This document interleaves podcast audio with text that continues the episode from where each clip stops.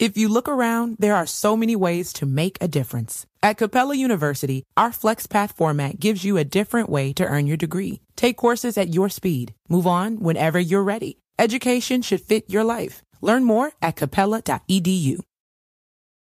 Salve, salve família, bem-vindos a mais um Flow Podcast aqui do meu lado Monarcão com meu vape. E aí, galera? Continua aí, cara. Tá. E na minha frente o Vitão metaforando, tudo bom, cara? Tudo bem, gente. Obrigado pelo convite, galera. Pô, a gente que Show de agradece. bola mesmo. Obrigado por vir aí, cara. Eu sei que tu veio de longe. Obrigado pela moral. Tamo aí, tamo aí. vamos que vamos. Antes da gente começar esse papo aqui, vamos falar um pouco dos patrocinadores, começando pela. Hoje eu vou começar pela Twitch, que é onde a gente faz lives. O, o evento do Flow ao vivo ele acontece exclusivamente na Twitch. Beleza? E o VOD sai no YouTube 36 horas depois. Então, se você quer acompanhar, quer ficar no chat, quer trocar uma ideia, está no lugar certo, é aqui na Twitch mesmo, beleza? Se você está assistindo o VOD, fique esperto, porque o- aquele horário que a gente solta na agenda é o horário do ao vivo, que é aqui na Twitch exclusivamente, conforme o bonezinho do Monark, cheio de pelo de gato. Olha lá. Belíssimo. Outra coisa, se você quiser mandar uma mensagem pra gente, quer falar alguma coisa, quer perguntar alguma coisa, quer mandar um, um beijo aqui pro Vitão, é só mandar uns beats aí pra gente que, você, que a gente lê aqui, tá bom? Mande o, beats. O mínimo que você consegue mandar é 300 bits, porque é o mínimo que a gente lê. Beleza? É pra não criar também nenhum problema aí da galera, ei, que você não leu meu beat. É essa parada. A gente fala mil vezes aqui que é 300 bits, mas os caras não ouvem. Então tá falado agora, agora tá setado mínimo. Não tem como você errar. Não tá tem ligado? como Se você você errar. mandar o beat aí, a gente vai ler. É isso, é isso. E obrigado a ExitLag, que ajuda aí milhares de jogadores pelo Brasil inteiro é, a jogar o melhor jogo possível, com uma conexão lisa, né? Você pode testar o serviço deles por três dias grátis, sem nem colocar o cartão de crédito. Então é uma Uau. barganha, porque você testa pra ver se funciona e não tem nada, você não coloca nenhum colateral aí, tá ligado? Não, você testa só pra ter certeza que funciona. Essa é Tem a até umas estratégias pra você usar a ExitLag por mais tempo aí, mas eu não vou falar porque não sei se é a favor das regras aí. Caralho, o cara é o hacker da ExitLag, É, mano. caralho. Caralho. Usa a ExitLag na ExitLag. É. Caralho. Mas é isso, né? Obrigado, Zitlag, e obrigado aos apoiadores também no nosso programa de apoia-se, po- barra, né? Flow Podcast. É, obrigado lá, vocês ajudam bastante a gente ter essa. E os subs da Twitch, não? Pô, valeu. Cara, inclusive, cara, a gente tá com quase mil subs, mano. Caralho, obrigado, cara. Vocês são foda. Obrigado pela moral aí. Ter sub na Twitch é tipo, pra gente que não faz gameplay e, e, e, e fica trocando ideia com o chat o tempo inteiro, isso quer dizer muito. Quer dizer que você Muito. curte o Flow Podcast Nós, de verdade. nós estamos mudando o que é possível na Twitch, cara. Caralho! Aí, Jean. Que isso, moleque, na e, moral. e vocês estão fazendo parte disso, por isso, se você tem o Amazon Prime, assiste lá seus Prime Video, ou você tem o Prime Premium lá por causa das enco- encomendas, manda pra gente que é de graça. Arrasta ali, não sei aonde, e manda. Aham. É, mas se você tiver uma grana sobrando, vira sub normal também, tá tranquilo. Demorou? É, Ó, só dá uma olhada no corte do Flow, que é o nosso canal que a gente solta lá os, os, ca- os caquinhos do Flow, a gente pega lá o pedaço da conversa, é, divide por, por, com- por assuntos e solta no corte do Flow, já lá pra, já bem mastigadinho pra você. Então se você, sei lá, tá sem tempo, quer ouvir falar de alguma coisa específica, entra lá que você vai ver um monte de gente falando sobre assuntos bem específicos, beleza? Outra coisa, dá uma exclamação Instagram aí, ou então dá uma olhada na descrição se você tiver no VOD, e segue a gente no... Eu falei certo? Instagram. Beleza? É isso. É isso. Um beijo. E aí, Vitão? E aí, hoje, é o, hoje é o flow do, do zoológico. Hoje eu vou ficar. E aí, agora eu tô mentindo. Nossa. não, a galera, às vezes eu tô no, no shopping, em restaurante, agora não mais por causa da situação, mas eu tô, tô lá andando, né, galera? E aí? O que, que eu tô pensando? não, não, cara, não, não é assim que funciona, cara. Quem dera fosse, né? Se pudesse ler a mente de qualquer pessoa que se olhasse, né? Seria um super poder incrível. Ou não, né, cara? É, bom. Em algumas situações não é muito bom saber o que tá acontecendo, né, cara? Verdade, verdade. É. Ah, eu tenho esse pensamento, mas na verdade eu acho que, por mais que seja doloroso, a verdade é sempre melhor. Você acha? Eu acho que sim. Cara, eu não concordo muito. Eu acho que assim, a- eu acho a mentira, a- pô, isso é até meio polêmico. Eu, como estudante, de desmascarar os mentirosos, falar, mas a mentira, ela não é totalmente ruim. Ela é benéfica em muitas situações, inclusive ela é necessária em algumas situações. Eu vou dar um exemplo. É, a gente estuda o conceito de light lies, que são as mentiras leves e as mentiras benéficas. Então, por exemplo, ah, Vitor, mas quando uma mentira é benéfica? Imagina o seguinte: tem um contexto que é uma família é, desestruturada, você tem um pai que é alcoólatra e bate na mãe e no filho. E um dia ele chega em casa bêbado e o menino já vai se esconder porque sabe que o pai vai encher de porrada. E aí o cara chega pra mulher e fala: Cadê o moleque?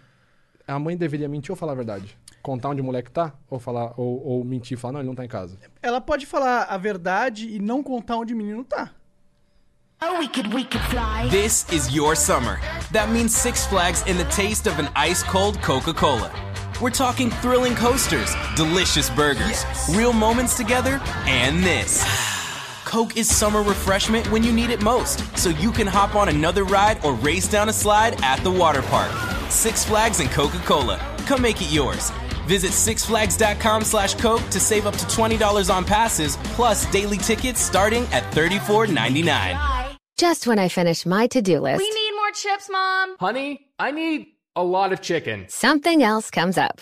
That's when I use Instacart to help get everything we need from BJ's Wholesale Club delivered right to our door in as fast as one hour. And then finally, I can relax. Mom, I think we're out of toilet paper. Time for another BJ's order. Download the Instacart app or visit instacart.com to get free delivery on your first order. Offer valid for a limited time. Minimum order $10. Additional terms apply. Tipo como? É, exato. Como é isso? Assim, ah, não sei onde ele tá. É tipo, eu sei onde ele tá, mas eu não vou te falar porque você vai bater nele. Cara, isso é uma omissão, é um tipo de mentira. Northern Tool and Equipment isn't just a store, it's a problem solver's paradise.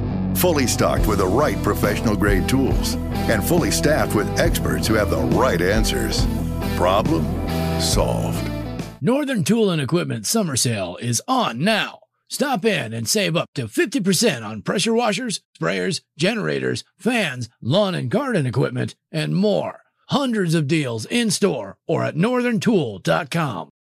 É, eu, eu estou omitindo uma informação. Mas é, você tá sendo claro que você tá omitindo sua informação, né? Mas eu tô mentindo do mesmo jeito. Eu tô, eu tô mentindo, eu tô segurando uma informação. Aham. Isso, isso é um- uma pauta co- complicada. Muita gente fala assim, ah, eu não me. Cara, eu ouço isso muito em curso. Aham. É, geralmente é tipo assim, a galera fala, ai, minha namorada, meu namorado, quando eu perguntei, falou, não, não é que eu menti, eu só não contei tudo. E isso é uma mentira. Por mais que você deixe claro, não contei tudo. Aham. É uma mentira. Você omitir parte Sei da lá, eu- informação. é, pra mim parece. Pra mim buga o meu, meu cérebro um Ah, pouco. perfeito. Ó, vamos lá, eu vou pegar pelo contexto do que eu estudo. Aham. É, qual que é o contexto da mentira que eu estudo? Isso é até legal falar, porque aí já desmistifica um monte de coisa. Vitor e mitomaníaco, e a pessoa com retardo mental, e a pessoa que está sobre atraso mental por influência de outras coisas. Tipo, como funciona a mentalidade desse cara? Mentira. O que, que é? Caso mental, famoso burro porque fumou maconha pra caralho. Não, não.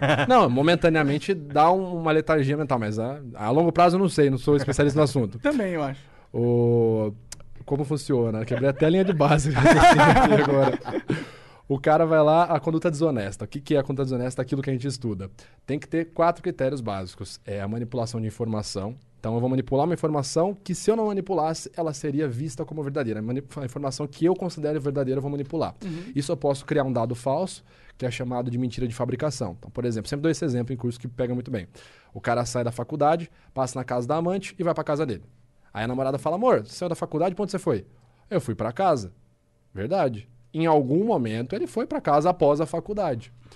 Agora, isso é uma mentira de omissão. Ele escondeu essa parte que ele estava na casa da amante. Agora, se a namorada ou o namorado, enfim, gente, sem sexismo, só uma situação contextual. Pergunta, mas amor, você demorou muito. Entre a faculdade e a tua casa, tu tava onde? Putz, eu tava na casa do Monark. Pô, foi mó legal, a gente tava lá jogando videogame e tal. Isso é uma mentira de fabricação. Então a gente tem esses pontos, né, cara? Ele pode ter ido transar com a mina na casa do Monark. Olha aí. Cara, isso seria. Aí. Seria um bagulho muito cabuloso, né? Uma transa em câmera lenta, assim, um bagulho muito louco. Não, piadas à parte. é, são esses os critérios. A gente tem que ter manipulação da informação, ato deliberado de enganar, sem aviso prévio. Ah, pô, aviso prévio, quem avisa que vai mentir? É. Tem alguns contextos que isso fica explícito, tipo jogando poker. Você entende que pode- podem mentir pra você em algum momento. Então tem contextos. É, se você tá, por exemplo, jogando, é, fazendo um jogo daqueles escape room, você entende que alguém pode dissimular pra você também. Enfim, são vários contextos. E o mais importante, você tem que ter uma situação onde há uma recompensa e um ganho que vai gerar um processo high stakes. Recompensa e ganho. O mentiroso nunca mente por nada. Ah, não é que eu menti, eu só. Ai, eu não queria falar. Não. Recompensa e ganho. Então eu vou mentir. Recompensa, num caso desse, eu quero manter o meu relacionamento. Nesse exemplo que a gente citou. Punição. Se eu quero evitar, meu, acabar ou é, receber uma bronca, receber um xingamento e tal. O que acontece? Quando eu vou dissimular, eu entro num comportamento automaticamente de alta carga cognitiva e emocional, porque eu vou formular o que eu vou falar. Putz, minha história tá colando. Ah, ao mesmo tempo, eu vou ter que monitorar o seu comportamento. Você tá vendo eu mentindo, ah, tá balançando a cabeça, quer dizer que tá dando certo. Caramba, será que eu tô vazando alguma coisa da história? E nisso, eu tô expressando algo, uma emoção sobre o fato de estar mentindo. Eu posso sentir medo por ser pego. Putz, será que eu vou ser pego? Eu posso me sentir orgulhoso, posso sentir prazer. É, prazer não, é prazer, sensação de superioridade. Putz, esse cara é trouxa, cara. Não vai perceber que eu tô mentindo na cara dele. Esse comportamento emocional, é, nessa dualidade, né, brigando, vamos dizer assim, com o racional, é o que geram os sinais não verbais.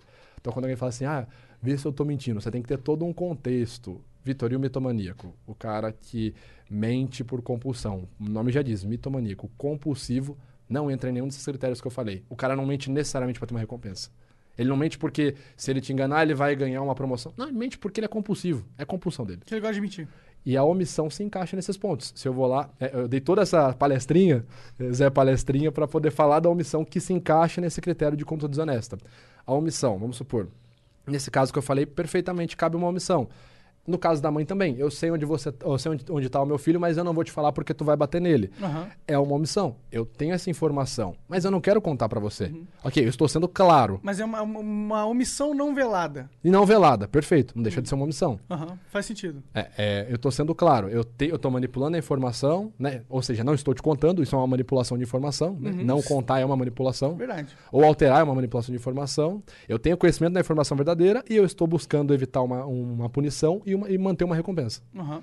Então, Que é proteger o filho. é, isso é engraçado, porque essa mentira, a omissão, ela é muito sensível. A galera, tipo, não. Cara, sem brincadeira. Casos, ainda mais quando é análise de vídeo de político, quando eu falo omissão.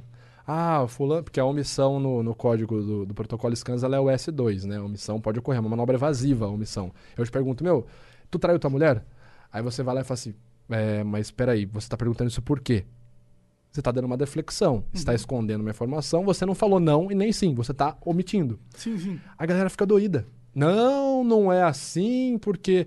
Não, veja bem, o cara criar uma informação falsa é muito pior. Gente, é omissão do mesmo jeito, é, é mentira do mesmo jeito. Se melhora até o ego pensar dessa forma, beleza, mas é mentira do mesmo jeito. Ah, Mas nossa, deve ser muito louco ficar analisando político, cara. Nossa, cara. Não, é bizarro, cara. É bizarro, é bizarro. Cara, e assim, às vezes você tá analisando um vídeo de política e você fala, mano, eu não tô vendo isso, cara.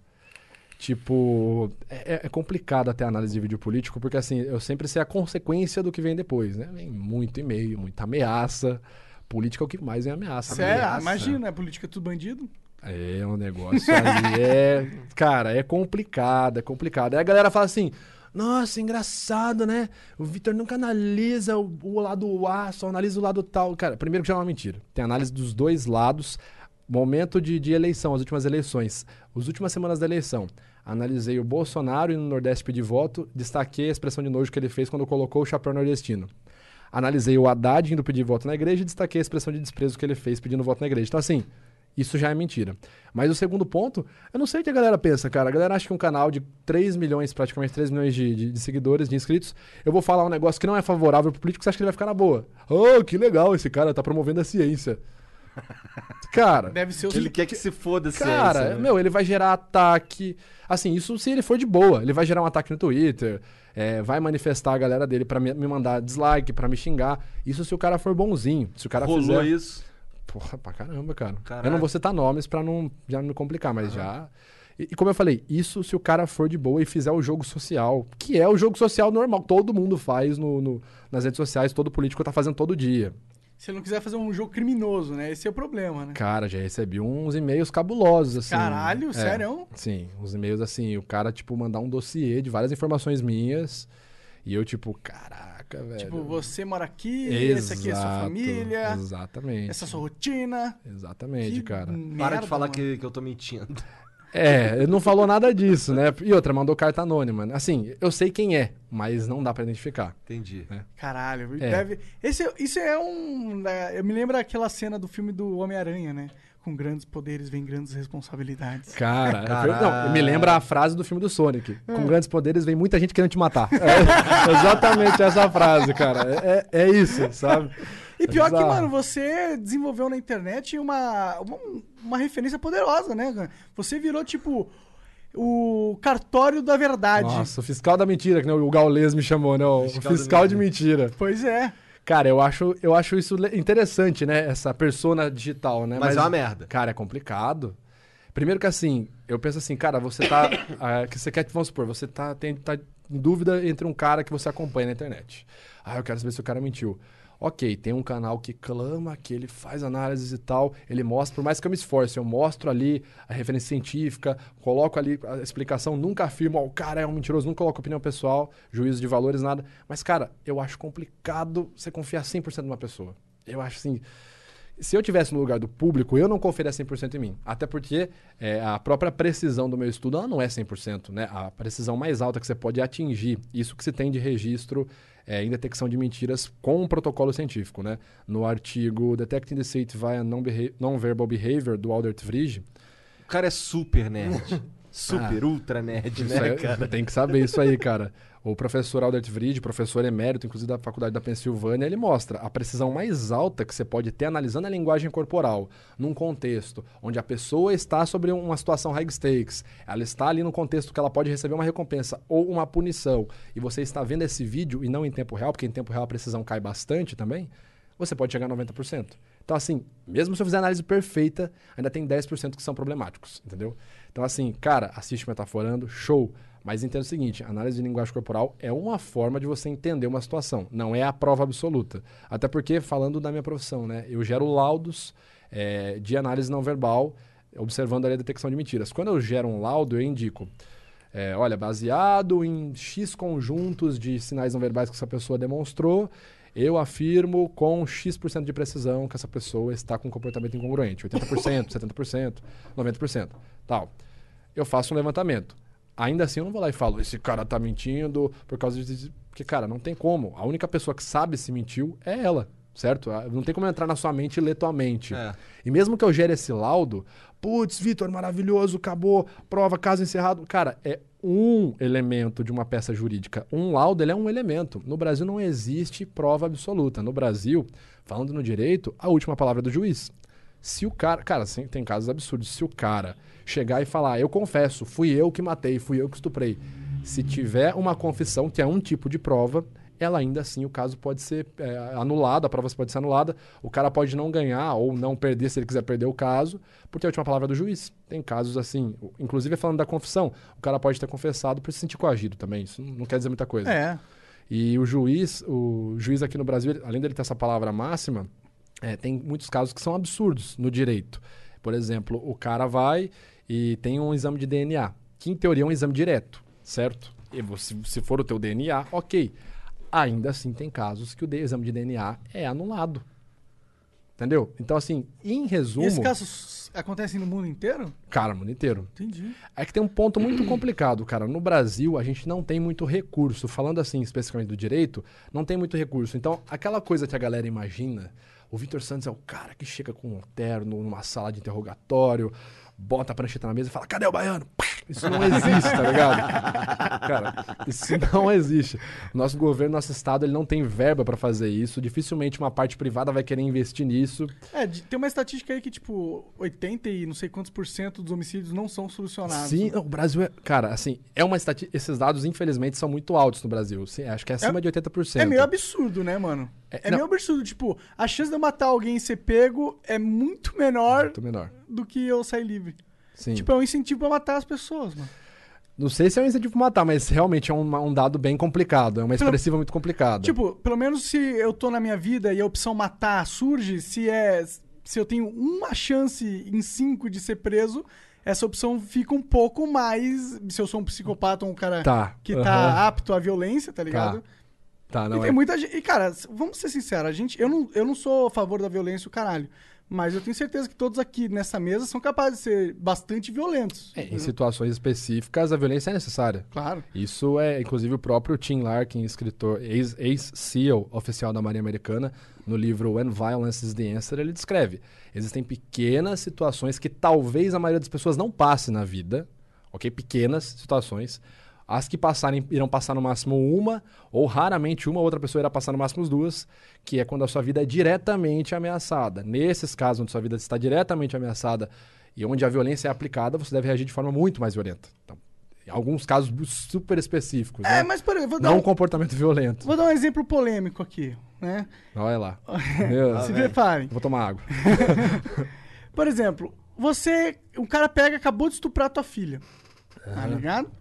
E aí eu sei que eu tenho uma chance em cinco de ir preso se eu matar esse cara. É crime passional. Pode ser visto como crime passional. Ok, mas eu, eu tenho certeza que eu, sendo eu, a essa, essa opção se abre bem mais se eu estando no Brasil do que eu estando nos Estados Unidos, tá ligado? Se abre pra você se ferrar ou não? Não, se abre pra eu tomar, é, escolher essa opção, sa- sacou? Tá. É porque assim, é, o direito no Brasil é muito. Cara, e isso não são palavras nem minhas, né? Eu gravei recentemente um vídeo com o professor da Universidade Federal de Minas Gerais, o Dr. Túlio Viana, e ele fala: o direito do Brasil é muito conservador, ainda. Então ele vai se apegar a vários outros conceitos. Vou te dar um exemplo. Isso que você está falando aconteceu um caso real, exatamente essa situação que você descreveu. Se eu não me engano, no Texas em 2017, 2018. O cara chegou na casa dele, a filha dele, acho que adolescente, enfim, jovem, criança, estava sendo estuprada. Ele cobriu o cara de porrada, depois finalizou com um tiro na cabeça, no Texas. Ele só ligou para a polícia buscar. Então, assim, é, tá certo, tá errado? Não, o ponto aqui é a diferença da aplicação da lei, certo? Nos países e inclusive nos estados, né? Pegando o próprio Texas como exemplo, se você vê, observa ali a legislação é, armamentista, né? Por exemplo, a lei do desarmamento, tem várias, várias situações é, diferentes, mas, por exemplo, nos Estados Unidos, isso é regulamentado nos estados. Então, por exemplo, no Texas, aspas, quase todo mundo pode ter uma arma. E, assim, não é muito difícil. Você chegar lá com seu, seus documentos de identidade, tiver tudo ok, meu, eu quero uma ponto .40.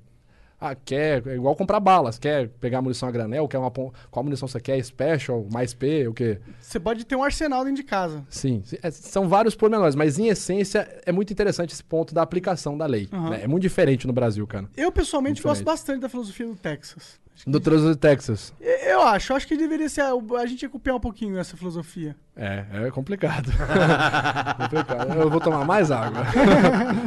Quem é que te pede esses laudos aí? Tu trabalha fixo em algum lugar? Eu não sei. Não, sou profissional liberal, profissional autônomo. É. É, basicamente, geralmente, né? Aliás, até agora, até o momento, só partes privadas. Então, eu só sou contratado de forma privada em casos judiciais. A maioria dos casos, abuso sexual. É o que um advogado te contrata?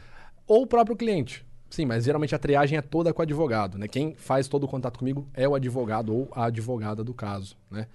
Mas a maioria dos casos, tudo abuso sexual e a maioria abuso sexual infantil. Caralho, então seu, seu trabalho é pesadíssimo, né, cara? Cara, é, assim, isso é um negócio que eu não falo, porque nunca é perguntado também, mas, cara, é, você tem que ter um, um treinamento mental muito complicado, porque, assim, tenta pensar o seguinte, vou dar só um contexto. Eu, obviamente, não posso falar nada dos casos, pelo segredo, pela ética profissional, e porque a maioria deles, se não todos, todos, estão em segredo de justiça ainda, nenhum caso ainda deu jurisprudência. Já faz isso há muito tempo?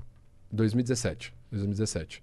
Então, imagina assim, cara, é, um dos casos que eu trabalhei ano passado, ele chegou a ser televisionado, eu não posso falar qual caso foi. Tá. Só posso dizer que é abuso sexual infantil é praticado ali por um, um dos parentais. Ok? Isso eu posso falar sem me, me complicar. Então imagina você ver um vídeo, cara, de 20 a 30 minutos da criança descrevendo como que esse parente abusou dela. E aí eh, você tem que ver mais vídeos desse- dessa criança entrando em contato com esse parente em festas de família e você vê a criança reagindo, a criança vomitando quando ela vê esse parente. Tá, tipo... E você tem que ficar ali, cara, porque, tipo assim, interessa o meu juízo de valor. Eu, além de eu estar fazendo essa análise, eu ainda posso estar errado, cara. Eu tenho que pensar isso. Porque a justiça brasileira, ela é assim. Quem tem que provar alguma coisa é quem acusou. A pessoa que foi acusada, ela é inocente, até que se prove o contrário, ok? Inclusive, eu falei isso numa entrevista da- do TV Fama quando foi sobre o caso Prior. Eu falei, o Prior é inocente, até que se prove o contrário. Acabou minha participação, a apresentadora falou, então, como vocês viram, o perito falou que ele mentiu. Foda, né, cara? É. Foda. Só um negócio veio na cabeça aqui agora. Aí eu termino de falar aqui, o Igor vira, então, vocês viram que ele disse aqui que o mentiu mesmo na cara dura. Mas é complicado, cara, você passar 30 minutos vendo uma criança descrever um abuso, e tipo, você ter que sair pra ir viver o seu dia e tal. É uma experiência Eu, complicada, não, eu cara. com todo respeito, não queria ter o seu trabalho, não. Não, cara, muitas vezes não é, não é, não é interessante, cara. Não é interessante. Mas assim, é, o que eu me prendo muito, porque ano passado a gente realizou uma pesquisa que inclusive saiu esse ano, está sendo feito o FABS, que é o primeiro sistema facial apenas voltado para crianças. É uma pesquisa pela Juliana Negrão, é, pesquisadora da Mackenzie. Então eu participei dessa pesquisa ano passado. Então a gente está fazendo trabalhos interessantes na área da, pedago da pedagogia para realmente ajudar as crianças. Então você tem um filho, e aí seu filho chega da escola tal. Às vezes você tá lá, meu, rotina, você tá mexendo no celular tal, parará, parará. Aí chegou seu filho, você, e aí, como é que foi? Ah, foi. Foi bom. E você nem tirou o olho do celular. Você tá lá, ah, legal, vai tomar banho, vai, vai jantar, tua mãe tá lá. Cara, nisso a criança te entregou e você não percebeu. Entendi. Então, assim, a gente tava montando uma pesquisa interessante. Então, isso me alivia mais. Só que, cara, o que eu percebo muito falando assim de abuso sexual infantil é que é como, é como se fosse uma iguaria, sabe? É, cara, é, é nojento, cara. Caralho, assim, cara. é nojento. Eu não posso falar muito, até por questão de segurança minha, de caso que eu já trabalhei, mas, cara, é nojento. Se eu te falar, por exemplo, situações onde tem, tipo, festas de swing, que a galera leva, famílias levam as crianças. Mano, é Caralho. nojento. É nojento. É nojento. Caralho, que bizarro, isso existe?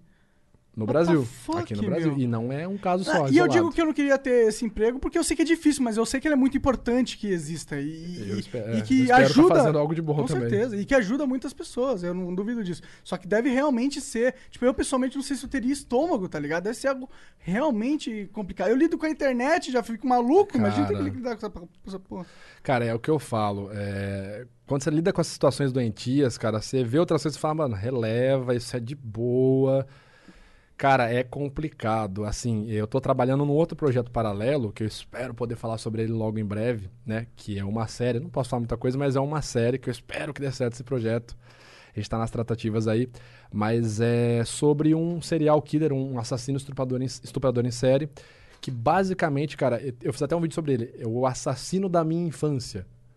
Porque esse cara, é, na região que eu moro, ali no interior de, de São Paulo, ele estuprou e matou de forma brutal. E quando eu falo brutal, para vocês terem uma noção, é, as crianças que se comportavam durante o estupro, crianças de 5 a 10 anos de idade, esse era o perfil dele, as crianças se comportavam bem, não gritavam com- como ele, ele, ele falava, ele apenas estrangulava.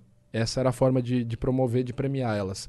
As que gritavam, choravam, tentavam escapar, ele matava no soco, geralmente primeiro esmagando a mandíbula delas. Então, assim, o cara pesado mais de 100 quilos. Então, primeiro ele esmagava a mandíbula de uma criança de 5 anos, ela ia ficar chorando, sentindo dor, enquanto ele praticava o, a violência sexual, e depois ele matava no soco que sobrava da criança. Caralho. E esse cara morou a duas quadras da minha casa, quando eu tinha 5 anos de idade, na época que ele estava nativa nos crimes. Caralho! Esse é um caso muito cabuloso, cara. E eu creio, assim, memória falsa é uma realidade, mas eu tenho a, a forte memória de ver ele passando na frente de casa, porque ele ficou conhecido na minha cidade como o assassino da bicicleta. Porque ele era, cara, ele era alcoólatra, então ele passava fazendo reparos em porta de bar, fazia engra- eh, serviço de engraxate, e sempre com uma bicicletinha vermelha. Então, eu lembro, eu tenho essa imagem de eu estar jogando bola na garagem de casa e, tipo, ver um senhor fortão, assim, gordão, passando com uma bicicleta vermelha. Então, tipo, Caralho. é, esse negócio é muito louco, cara. Eu não acredito nessas coisas de Caralho. energia, espírito, destino. Mas é muito cabuloso esse caso é, dessa pessoa ter acontecido super perto da minha casa, assim, vamos dizer, na época que o cara tava nativa, e hoje eu trabalhar com abuso sexual infantil, com análise de abuso sexual infantil. Caralho, realmente é bizarríssimo. Esse aí, esse cara já era. imagina. Ele morreu em 2013. Diz na notícia que ele teve um infarto, né? Não sei se realmente foi verdade. Entendi. Mas Espero é, que não, espero que tenha morrido de uma forma muito Tomara que tenham quebrado o mais maxilar dolorosa. dele. Cara, tem uma notícia, você que gosta desse tipo de coisa, Monark. É, o- é o nome dele, se vocês quiserem pesquisar, o pessoal que tá vendo, tem um vídeo no meu canal. É Laerte Patrocínio Orpinelli. Ficou conhecido como monstro de Rio Claro na época, década de 90. Ele matou dos anos 80 até 1999, a última morte dele. Caralho. Ele, a- a- falando do Monark que falou, pô, eu acho da hora a filosofia do Texas e tal. Quando ele foi preso e ele começou a confissão, ele começou a levar a polícia até os locais para desenterrar as ossadas, né? Nesse processo, aconteceu um negócio assim, talvez o Monark vai achar engraçado. No primeiro dia, quando ele foi revelar onde estava a maior parte das ossadas, que era no Horto Florestal de Rio Claro, ele entrou no horto com a equipe da polícia, o pessoal foi, tirou a foto e os legistas saíram. Ou seja, ficou só o corpo de policiais que levou ele, são uns 10 policiais. Ele saiu do mato todo roxo, com o olho inchado, cheio de hematoma. E aí os jornais perguntaram o que aconteceu. E os policiais falaram que ele caiu muito no meio do mato. Não sei o que aconteceu ali. Mas então, você que falou que deveria. Eu, não- eu não gosto disso nesse sentido, tá ligado? Porque eu acho que tem que matar o cara. Não, não fazer ele sofrer. Maravilha. É, é, é, eu acho que, inclusive, ele, os policiais poderiam ter prejudicado a investigação, tá ligado? Ah, sim. E aí, Psicologicamente falando, total. e aí eu, eu acho que. Eu não gosto disso. Eu, eu, tipo, eu gosto. Eu, eu quero que o cara que cometa uma, viol- uma violência delas esteja justiça. Justiça. Tipo, se no primeiro momento a justiça cabe a mim ali, se eu tô, eu tô enfrentando essa. Eu, se está estuprando minha filha, meu filho, eu, pessoalmente, eu não. Não, não, entendi. não vejo aquilo como uma vida humana, entendeu? Você, é- é- você fala assim, a primeira linha de defesa da sua família é você na- numa situação dessa que você citou. É, Sim, sim, e eu não vou sim. Faz total sentido. ficar com dó do cara, tá ligado? Sim, sim. é, é, falando sobre o estudo do uso da violência, né, citando o Tim Larkin mais uma vez e citando também o Joey Navarro, que é ex-agente do FBI no livro Dangerous Personalities, eles são incisivos. Se você tem a certeza, né, porque eles são criteriosos. Não adianta você, tipo assim, pô, o cara me fechou no trânsito, me chamou de filho da puta, ou minha filha tá do lado da minha irmã, ele xinga minha, minha irmã, minha filha de vaca, biscate e tal. Cara, vai embora. Porra, meu, pra que, que você vai correr o risco? Você não sabe se o cara tá armado, você... Cara, vai embora. Isso é, é, assim, profissionais da área da segurança e da aplicação diária da violência. Agora, quando você atende aos critérios, você estuda, você entende o que é uma situação de violência é, social e não uma agressão social. Existem diferenças entre esses dois. Quando você entende que você está no contexto de violência social, é recomendado que você use o máximo de violência possível e o mais rápido possível para neutralizar essa ameaça. Isso que os profissionais da área de defesa pessoal especificamente voltada para a proteção da mulher dizem. Não cultivar um comportamento, uma rotina de violência, um comportamento agressivo. Mas, se você tem os dados e percebe de forma criteriosa que você está com a sua vida ameaçada de forma direta, sua violência tem que ser responsiva e muito mais alta. É, mas eu concordo pra caralho. Mas, tipo, se isso aconteceu é naquela situação. Tipo, Você falou, não é nem com você é, também imagine já se, foi. se esse pai tivesse chegado três horas depois, a filha tinha sido estuprada, o moleque tinha ido embora, ele foi, pegou o moleque, encheu ele na porrada, tá Cara, ligado? é, é crime passional. Assim, provavelmente vai ser visto como crime passional. Pode crer, pode crer. Teve um caso no Brasil que foi. E Aham. o, o pai falou exatamente isso. O pai. Não foi estupro. O, o garoto, filho do, do, do cara, eh, morava num bairro meio, meio ruim, assim, vamos dizer. E aí numa festa ele discutiu com o cara, festa do bairro, assim, né? Aí veio dois moleques, um pegou ele por trás e o outro lotou o moleque de facada. E o moleque morreu. Ali, festa, baile, tá. O pai do garoto saiu da casa dele, armado. Isso, assim, coisa de dois dias depois da situação. Uhum. Sabia quem eram os moleques, entrou na casa do moleque, tava os dois dormindo. Acordou um, pô, tiro na cabeça. O outro acordou, tiro na cabeça, foi preso. Por que você fez isso? Matou meu filho, me vinguei. O senhor tá arrependido? Não. O senhor vai cumprir? Vou, vou cumprir. Então, Tudo bem, eu, eu seria o cara que ia preso, tá ligado? ó, me lembra de nunca mexer com tua filha, pelo amor de Deus. Eu acho que eu também ia preso, cara. Eu acho que ia preso pra caralho. Porque assim, um filho é um, é um, é um filho, tá ligado? Se, se- cara, se minha filha morrer, eu morro junto, tá ligado? É, não dá, né? Tem certas coisas que Porra. simplesmente não dá, velho. A, a lei do homem é importante pra gente manter a ordem, o caralho. Mas a lei do homem também não é, não é suprema, né, cara? Na É, vida. E-. E, mesmo que a gente tipo, arque com as consequências de ser preso, não sei o quê, eu não, não sei, eu não vejo como esse pai, eu não sei se ele foi imoral, tá ligado? Cara, ele fala, pelo que a gente vê na entrevista, que ele fala assim, ó, eu não, eu não tenho razão mais pra viver. Vou viver, vou viver na sociedade é, como um cidadão não reformado, por quê? Já tiraram o que eu tinha? Por que, que eu vou ficar aqui na sociedade se tiraram o que eu tinha? Então, assim, dá pra ver que esse ponto desse pai é literalmente isso. Ele realmente não tá nem aí. Sim. Se ele vai ser preso, senão, cara, o filho dele importava muito mais do que tá, na- tá em liberdade. entendeu? Sim, sim, eu entendo esse pai, tá ligado? Mas eu também entendo que a lei é a lei, o caralho. Vamos respeitar essa porra. Mas, assim, normativas devem ser seguidas, pessoal. Sim. Senão a anarquia reina. Ô, por que que não tem vários metaforando surgindo aí? Porque, ó, não dá pra você colocar 100% você como o verificador da verdade, mas se tiverem 40 vocês, tá ligado? Aham. Dá pra fazer uma média, a Mas média vai viu- ser muito mas- mais precisa. Mas aí você viu, eu tô meio que fazendo isso.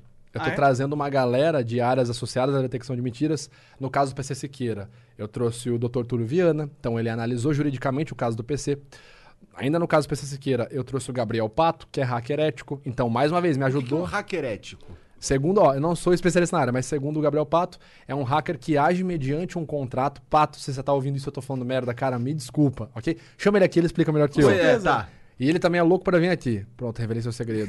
Pronto, pronto. Ah, mas o hacker ético ele é um hacker que trabalha mediante um contrato para ajudar na segurança de uma empresa. Entendi, é um então ele vai invadir. bem. Isso, ele invade a sua empresa e vende o relatório de segurança. Pra Da você não hora. ser. É tipo contra-espionagem. Entendi, entendi, Perfeito? entendi, entendi. Então o, o pato é o- pra- Essa é a profissão do cara. Cara, teve um caso do Facebook que ele ganhou, tipo, se eu não me engano, 10 mil dólares. Ah, caralho, eu Você sei sabe que quem é, cara, é foda porra. pra caramba. O pato é, é. o namorado da- da, marido Diana, da Diana. Zambrozowski, É, é. meu marido, é. Aham. Caralho, eu sei quem é sim, porra. Tá, beleza. Então, aí teve o pato que também ajudou. Inclusive, aí, a- salve pro Pato aí, ele já fez uma galera, ele fez uns bagulho maneiro pra ajudar a galera do Sim, Facebook lá sim. com, com, com um layoutzinho legal. Salve, Pato. Um Traz o abraço. pato aqui, pô. O cara é gente boa pra caramba. O, o Pato trabalhou também no vídeo pra ajudar a entender se era verdade ou mentira os vazamentos das imagens. O Bruno Sartori, jornalista, um dos maiores fakers é. do Brasil, trabalhou também pra validar, né, para ajudar a entender se o, o áudio do PC era forjado. É, teve um outro vídeo que eu trouxe uma perita facial também, a Carol Portilho, muito famosa no, no- como que é o nome do programa? Aquele Cubate, Cidade Alerta. Ela vai várias vezes no Cidade Alerta analisar os casos. Trouxe ela em vídeo também. Então, essa ideia eu tô colocando em prática. Tô colocando várias, várias pessoas. Tudo isso pra, pra analisar o caso do PC Siqueira. Do PC Siqueira foi só esses três. Foi Tá. o Sartori, o Viana e o Pato. Tá. A Portilho foi outro caso. E essas pessoas, elas estão produzindo no YouTube? Sim, sim. Tudo, Legal. Tudo galera... Esse, esse- esse- essa tua análise do, do PC Siqueira já saiu? Já tá disponível? Já, já faz tempo. É? Já Caralho, tá não vi isso, cara. Ah, foi semana passada ou Tá, retrasada. não, não sei se eu quero spoiler, não. Eu vou ver lá. Tá lá, tá lá. Fique à vontade lá pra Tá, você tá. ver e xingar ou não, não sei o que você vai fazer lá. É. Mas a ideia, sim, cara, super válida. A ideia realmente é criar uma equipe que possa ajudar. Porque, cara, você vê isso nos estudos científicos. A precisão é sempre a mais alta quando tem mais de um fazendo. Porque você tem que ter um index agreement, ou seja, tem que ter um nível de concordância mínimo entre vários peritos. Então vamos supor, um perito fala, ah, mentiu, o outro fala, não, o outro fala, sim. Qual que é a, qual, qual que é a concordância? É mãe de Ná isso daí? Oh, eu acho que vai morrer, eu acho que não. Então, assim, tem que ter um mínimo de concordância. Então, o que eu tô fazendo? Tô pegando uma galera que de fato é formada na área, porque tem muito picareta Brasil afora. É de fato formada no único instituto que capacita alguém a ser um FACS Certified Coder, pré-requisito para você ser um perito Pra- pra facial. ser o quê? Pra ser- Certified Coder. Muito gringo. Cara, agora Onde é que é essa porra? Como é que o cara estuda nisso daí? você pode fazer a distância ou presencial. Presencial é você onde tem esse bagulho? o presencial dos Estados Unidos é em Washington. Tá. Se você quiser fazer na Europa, você pode fazer em Londres, Manchester. Aí é só acompanhar a data, de, porque assim, eles fazem cursos presenciais em várias cidades. Tu fez quando isso aí? 2017. 2018 eu me formei. 2018 eu me formei perito facial, creio que sim, foi quando eu, isso. 2018 eu obtive o título de FACS Certified Coder. Detalhe, no Brasil os meus dois ex-professores tinham feito e não tinham passado de primeira porque o teste é difícil pra caralho, OK? Eu passei com o Tu teste passou primeiro porque tu é pica. de primeira com a precisão acima de 80%. Caralho, cara. É, Então, cabuloso, eu- eu- cara. bom, agora tendo mais a confiar nas na análises do Vitão. Muito obrigado, cara. Mas isso é só face, hein? A, a- a detecção da mentira envolve mais canais, são seis canais ali. Entendi. Não só a face. Ah, mas tu não fica detectando, tu não vai no. Pelo menos do que eu. Acho que as paradas que eu vi, tu não vai numa de detectar mentira. Tu vai ver qual que é a do cara, não é? Sim, é. a- Assim, a gente tem. Tipo, tu não vai numa. "Ah, Esse cara aqui é um mentiroso, filha da puta. Vou ver qual é desse cara aqui. Não, é, você fala, por exemplo, em tempo real aqui, ah, tô conversando com você, tipo, eu tô tentando detectar se tá mentindo. Não, eu tô tentando entender a sua linguagem corporal. Se você tá interessado na conversa, não. Se você tá mais fechado. A hora que eu vejo, por exemplo, você tá aqui com o braço mais cruzado e relaxado. A boca sua não tá tensionada. Você tá liber- liberando espaço pra eu falar. Quando eu percebo que você tá um pouco mais ansioso, eu quero falar alguma coisa, você comprime mais o lábio, aperta mais a mão, tensiona mais o musculatura do ombro. Então aí eu falo, beleza, deixa eu calar a boca. Caralho! Quer falar um pouco. Aí, vamos, vamos fazer esse cara aqui vir no flow direto, então, né, cara? Não tem como ele palestrar infinito. Não. Definitivamente não, cara. Bom, então você tá vendo aí que eu tô querendo ouvir tu falar, pô. Não, sim, Esse é o sim, meu sim, sim, objetivo. sim, sim, sim, E aí, cara. cara. eu pensei que tu já tivesse. Mas você estudou essas paradas antes? Muito antes, Muito, muito antes. antes, sim. Isso daí, é, você tá falando de 2017, foi quando você foi fazer o troço pra ter o certificado. Isso, é, foi o último. Ah, vamos dizer assim, a certificação mais alta em, em microexpressão facial é o FACS Certified Coder. Não existe mais alto que isso Entendi. em nível internacional. Então tu é o pica dos pica, assim, junto com os outros pica. Isso, é, Entendi. pode, pode ser visto dessa forma. Tá. E mais a longo prazo eu tive várias formações nacionais em cinésia geral. Então, cinésia, ciência que estuda o movimento do, do, do corpo humano. Então, tacésica, que é a ciência do toque. Oculésica, zonas visuais de interesse, prosêmica, distância entre um corpo e outro, gestual, emblemático, ilusório. Então, todas essa- essas certificações já, já fui possuindo nesses anos, já fui fazendo. É, em paralelo nacional também, eu tive certificação em microexpressão facial, neurociência básica, anatomia do pescoço e da cabeça, e aí, por último, foram as minhas certificações internacionais. Foram todas no Paul Ekman Group, né? Microexpressões faciais, expressões faciais embrionárias e a- a- o título de FAC Certified Coder. E falta estudar alguma coisa nesse, Falta, nesse cara. sentido? Falta. Agora, a minha próxima meta é fazer o BI, que é o Behavior Analysis and Investigative Interviewing pela Emotional Intelligence Academy, que é basicamente o mesmo curso feito por- pelos oficiais do FBI, da Interpol, que é um curso não só de interrogatório, não só de entrevista forense, não só de análise de linguagem corporal, mas tudo isso voltado para o contexto jurídico. Que como é o que eu trabalho, é o que eu quero fazer. E detalhe, no Brasil, hoje, a certificação em BAI, que eu tenho conhecimento, eu conheço muita gente da área, então, que eu tenho conhecimento, só uma pessoa no Brasil tem. Caralho. Uma oficial da ABIN, Porra. Agência Brasileira de Caralho. Inteligência. Uma única pessoa. Eu espero ser o próximo. Da Que hora, foda, da cara. hora. E pra fazer esse curso aí tem que ter essa certificação que tu já tem. Sim, é, o, o prim- o primeiro ponto é você ter o FAC Certified Coder. Mas assim, eu fiz até medo aqui a hora que eu fui falar. Você falou, por que medo? Porque, cara, é 40 mil conto. esse. Ah, Ah, esse tava lance falando. aí que é 40 pau. 40 mil Nossa reais Senhora. um semestre. Quantos É- semestres é um, são? É um curso de um semestre Ah, só, tá, né? É um intensivo de seis meses na, na, na Universidade de Manchester, né? E esse 40 mil tá com custo de viagem, tudo? Não, não, isso o preço do curso. O ticket do curso, sem contar, sem contemplar a minha estadia lá, Nossa. meu deslocamento, comida, alimentação, nada. Então tu vai Isso é gastar muito- uns 70 mil. É seis meses, né, na Mais, Europa, né? mais Cara, 70 a mil, Libra tá. Ah, sim, Uma verdade. nota, cara. Seis meses na Europa, cara, tu vai gastar uns 100 mil. Nossa, é mais, mais É. até. Não, Dependendo cara. se tiver família lá, vai ficar mais barato. A cara acabei de casar, não vou conseguir passar seis meses na Europa nem fudendo. Só se quiser virar o metá furando o chifre. Fudendo, cara. Não, sem condição, cara. Caralho. Eu espero que tua esposa não esteja ouvindo essa Com porra. certeza tá assistindo. Inclusive, meu amor, Letícia, beijão. Ele tá brincando, você analisou, né, Letícia? Não, se eu chegar lá onde você tava, mentiu. Violência contra a mulher. Metaforando, pelo amor de Deus. Você já assistiu aquela série Light to Me? Óbvio, né? Cara, todas essas porra, com certeza ele Mano, já cara, o meu sonho de, de, de fanboy nerd que ejaculava Guaraná era ser o cara do Light to Me. Né? Pode Ah, crer, eu pode chegar lá e fazer assim. Então a série é massa, assim, pra um cara que estudou esse assunto, a série é é massa, é fiel à parada? Cara, ela foi feita, é, a- a- a- os roteiros né, da série, a consultoria foi feita com o Paul Ekman, que é o principal psicólogo, neuropsicólogo, pesquisador das microexpressões faciais. Então, assim, todo, toda a consulta da série foi feita com o cara. E olha que interessante. Ele falou, tá, beleza, eu ajudo a consulta pra fazer os episódios e tal, mas eu não quero que vocês associem a mim. E a Fox falou, a Lightman da Fox, né? Ok, nós não vamos associar. Aí o nome do cara é Paul Ekman, o protagonista do Light to Me é Cal Lightman. Quer dizer, o cara que não detectou a mentira na cara dos caras da Fox é puta migué do caramba, cara. Não vamos associar nada. Paul Ekman, Cal Lightman. Oh!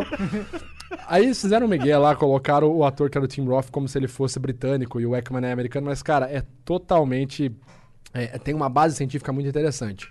Só que o Paul Ekman só aceitou trabalhar como consultor com uma condição. Porque, assim, a série. Um dos marketings da série foi exatamente esse, né? Temos um cientista como consultor, o Dr. Paul Ekman, blá blá blá blá blá blá blá, PHD, psico... Então, uma das premissas do Ekman foi assim: eu aceito o trabalho, contanto que eu possa semanalmente, no meu blog, postar uma crítica ao episódio mostrando onde ele não foi científico. E os caras, tipo, cara, é bizarro. Se você parar pra pensar, ele foi um gênio.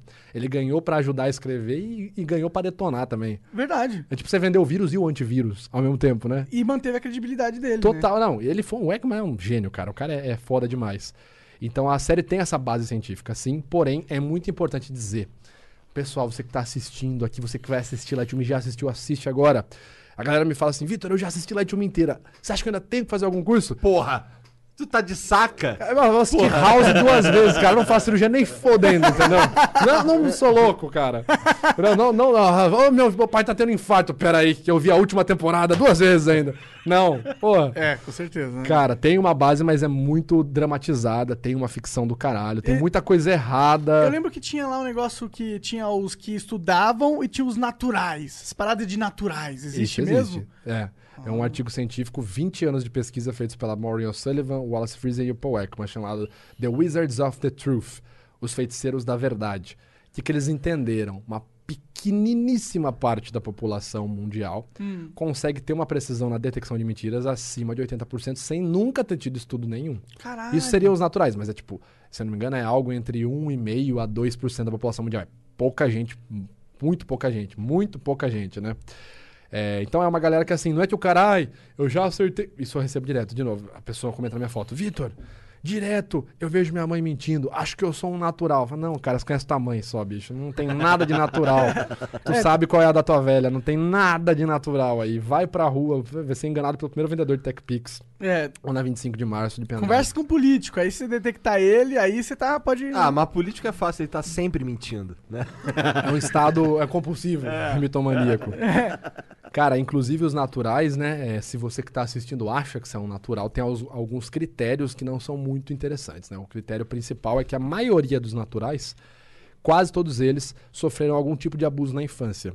E por pessoas muito próximas, abusos recorrentes. Então, geralmente, o pai ou alguém próximo Então é abusava. algo que se desenvolveu. Porque olha que interessante o contexto. Vamos supor, eu sou uma criança, eu sou uma garota, e meu pai me abusa todos os dias. Ou eu sou um garoto, enfim, eu sofro esse abuso sexual todos os dias. É, é- é rotineiro. Automaticamente o cérebro ele vai trabalhar no intuito de evitar a dor, né? Porque o nosso cérebro ele gosta de poupar os nossos recursos. Ele não, ele não vai querer que você acabe dilacerando o seu tecido vaginal, não vai querer que você passe por momentos de terror, tal, de dor, vendo seu pai. Então ele vai começar a desenvolver novas vias para você entender quando seu pai vai cometer o abuso, para você vazar antes. Então essa é a ideia dos naturais. Entendi. É bem complicado, bem, bem É, pesado, na verdade. Sim, né? Mas é também uma, uma parte do que torna a vida bela, na minha opinião. Não tem nada que vem... Um abuso? Porra. Um abuso é- nunca é belo, cara, mas a, a vida é bela no sentido que todas as coisas ruins que acontecem com a gente também vêm atreladas a vários presentes da vida, tá Concordo ligado? totalmente. Cara, um, um bom marinheiro não se forma em um mar tranquilo. São tempestades que formam a gente, com certeza. Sim, sim. Mas, não, mas eu não Eu sofri nenhum abuso. É, eu não sofri nenhum Sim. abuso na minha infância e prefiro desse jeito. Estamos aí também. Sim, tranquilo, é, é. tranquilo. Pelo amor de Deus. Tu cara. deu sorte, né, cara? Porra, cara. Não, eu não Caralho, sou nem um né? pouco natural. Eu estudei muito, tá bom? Meu pai tá aqui do lado. Eu estudei pra caramba. Meu pai, o Zé Palestrinha. É disso que eu tô falando. Tô falando do assassino lá, cara, que Ah, morava sim. perto de você. Porra, cara, pensou se eu, um dia eu vou comprar bala no dia errado? Caralho, Não cara. tem o Quando Vitão. tu falou isso daí, que bizarro essa porra. Cara, isso é bizarro, cara. Isso é bizarro, bizarro, bizarro. E, cara, é muito interessante, porque, assim, na minha cidade, isso meio que é uma lenda. Cara, e que é um bagulho bizarro. Hoje em dia, eu moro, tipo, a dois quarteirões, mais ou menos, de onde foi a primeira vítima. Em Rio Claro. É bizarro, cara. É uma região florestal. É um horto, né? É uma região florestal. Olha, a gente tem uma floresta natural muito grande. Eu, particularmente, gosto muito de floresta. A gente tava Eu até falando gosto. de faca de caça, Sim, né? é verdade que você tá. É. Tu curte, fa... tu estuda facas de caça. Eu estudo cutelaria tática. Cutelaria tática, cara. Sim, sim, sim, sim. Pra É. saber como é que despela um animal. Ah, nossa, ó, outra polêmica aí. Galera vegana vai deixar de seguir. Não, eu gosto, eu acho interessante o estudo do design. Mas você estuda a faca em si. Isso, a faca. Mas o estudo da faca também passa o processo de como usar ela em animais, né? Sim, é, então, por exemplo, é, eu vou, vamos supor, eu vou construir uma faca para um cliente. Cara, eu não posso falar, tá, Vitor, eu quero uma faca de caça. Tudo bem, tu quer uma faca de caça, mas tu vai caçar o quê? Pra que, que tu quer essa faca? Porque, em teoria, a faca de caça, ela não apenas serve para você matar o animal. Você tem que fazer todas as funções. Você tem que matar, despelar. Então, uma faca eficiente, o mais eficiente possível, ela vai preservar seu seus recursos e você vai poder fazer tudo que você precisar com aquela faca. Deixando bem claro, eu não caço, não sou caçador, não saio por aí no meio da selva ah, matando o bicho, nem nada. Eu Mas acho- se você fizesse, eu acharia você 20 vezes mais foda. Só- não, só beleza. claro. Mas eu acho legal o estudo da criação da faca. Não, Tá. não faria, cara. Não tenho. Nossa, não tenho estômago pra matar Pô, bicho, cara. Mas eu acho, eu, por exemplo, eu nunca matei nenhum animal, a não ser formiga, tá ligado? Mas. Pernilongo. Pernilongo, é, os insetos já matei vários. não é animal, né? É, é verdade, né? É, mas, é, tipo, eu admiro um cara que vai na floresta, mata o animal, despela, pum, corta ele, pum, e faz um churrasco. Esse cara pra mim é foda, porra. É difícil. Ele cara. é pica, mano. É, na- tipo, era desses caras que a gente dependia pra viver há, há um tempão atrás, Há um tá tempão ligado? atrás. Mas a gente não pode. agora- Há um tempão atrás. Até tempão, hoje, na agora a gente verdade. pega ali no Porque você acha que a vaca é despelada com, com- Você acha que não tem o butcher? Você acha que ele não pega e tem, corta? tem, Até hoje tem, depende tem um desses caras, sim. porra. Olha ele ali em cima ali da mesa ali, ó. É. Ah, O Pud. Tipo, a gente, a gente às vezes não pode, pô, esquecer que a vida ela tem essas paradas também, né? Tem a morte, Sim. a morte faz parte da vida. E não é uma Sim. parte errada da vida, é a parte fundamental da vida. A gente não pode olhar pra um cara que caça ou pro cara que é acostumado a talvez matar animais como se o cara fosse moralmente defeituoso por algum motivo. Eu acho que não dá pra Sim. imputar defeito de moralidade quando o cara tem esse tipo de comportamento. Sim, sim. É, cara, eu acho que são casos e casos. Eu acho que tem casos que realmente não tem como você falar, ah, se o cara é um depravado, ele mata bicho. ah." Mas, cara, tem casos que, tipo, não me cai na cabeça você sair de sua casa pra ir matar um bicho, cara. Não me cai Tipo, mesmo, tu cara. sai de casa, vai lá, mata um. Tu, tá- tu- tu não mora aqui, tu mora na África. Tu vai lá, mata um leão Cara, pra pra quê? tirar onda na- no Instagram. Ah, Cara, Tá que coisa de idiota, É. cara. Total. Tosco, também acho tosco, ridículo. É o cara. glamour da Tosco, caça, né? cara. É ca- Mas, pô, o cara vai lá, com arco e flecha, mata um alce, pega, corta ele e come esse alce durante um mês. Eu, pô, Cara, qual que é é- a diferença tá, desse cara bem. ou o cara que matou a vaca? Por que, que Cara, a vida do alce vale mais do que a da vaca? Não, tudo bem, mas aí que tá, cara. Cadê esse cara? Porque, tipo assim. O Joe Rogan. Não, ele faz isso? Sério? Caça de Sério? arco e flecha. Não sabia. Caraca, corajosaço. Pô, tu já cara. viu o tamanho dele, cara? Ele, ele seria o. Ele bateria no urso. Ah, não bate, cara. Vê lá. Não, ele- ele- tu, ele- tu não assistiu o regresso, não? Puta que Pô, pariu. mas ele cara. tá dois Leonardo DiCaprio. pô. não, essa é uma matemática boa. Cada bíceps dele é um Leonardo DiCaprio, né? É. Cara, mas é, inclusive foi, um- acho que uma das, da- das pouquíssimas polêmicas que eu me envolvi no Twitter foi mais ou menos um, um ano, um pouquinho atrás, que eu publiquei isso. Não entendo quem sai de casa pra caçar. Não entra na minha cabeça. É, tava estudando bastante. Eu gosto muito de lobo, né? É o meu animal favorito. Estudo pra caramba. Lobo, inclusive, tem tudo a ver com a linguagem corporal. Por quê? É um animal que se desenvolveu, assim, sobreviveu literalmente pela capacidade de ler a linguagem corporal. Vamos entender. 30 mil anos atrás, você aproximadamente, você tem a junção dos caninos, dos lupinos, né, com os homens. Então você tem as primeiras tribos que vão se formar ali entre, os- entre os lobos e os homens. Os lobos vão ter a função principal de auxiliar na caça, certo? E ajudar na guarda, na defesa das tribos, né? É, e em troca disso eles vão receber comida e abrigo quente. E um afago, né? Porque a gente é mamífero, a gente gosta de carinho, a gente gosta de- do tátil, né? O que acontece então? O lobo ele vai entendendo que determinados comportamentos e formas que ele adota perto do ser humano resultam em mais ou menos comida, em mais ou menos atenção. Um exemplo, um estudo recente de 2018 mostrou pra gente que por conta do comportamento lupino, de tentar entender sempre o ser humano, porque você sabe que qualquer cachorro que você tem na sua casa, ele tem 98% do DNA lupino.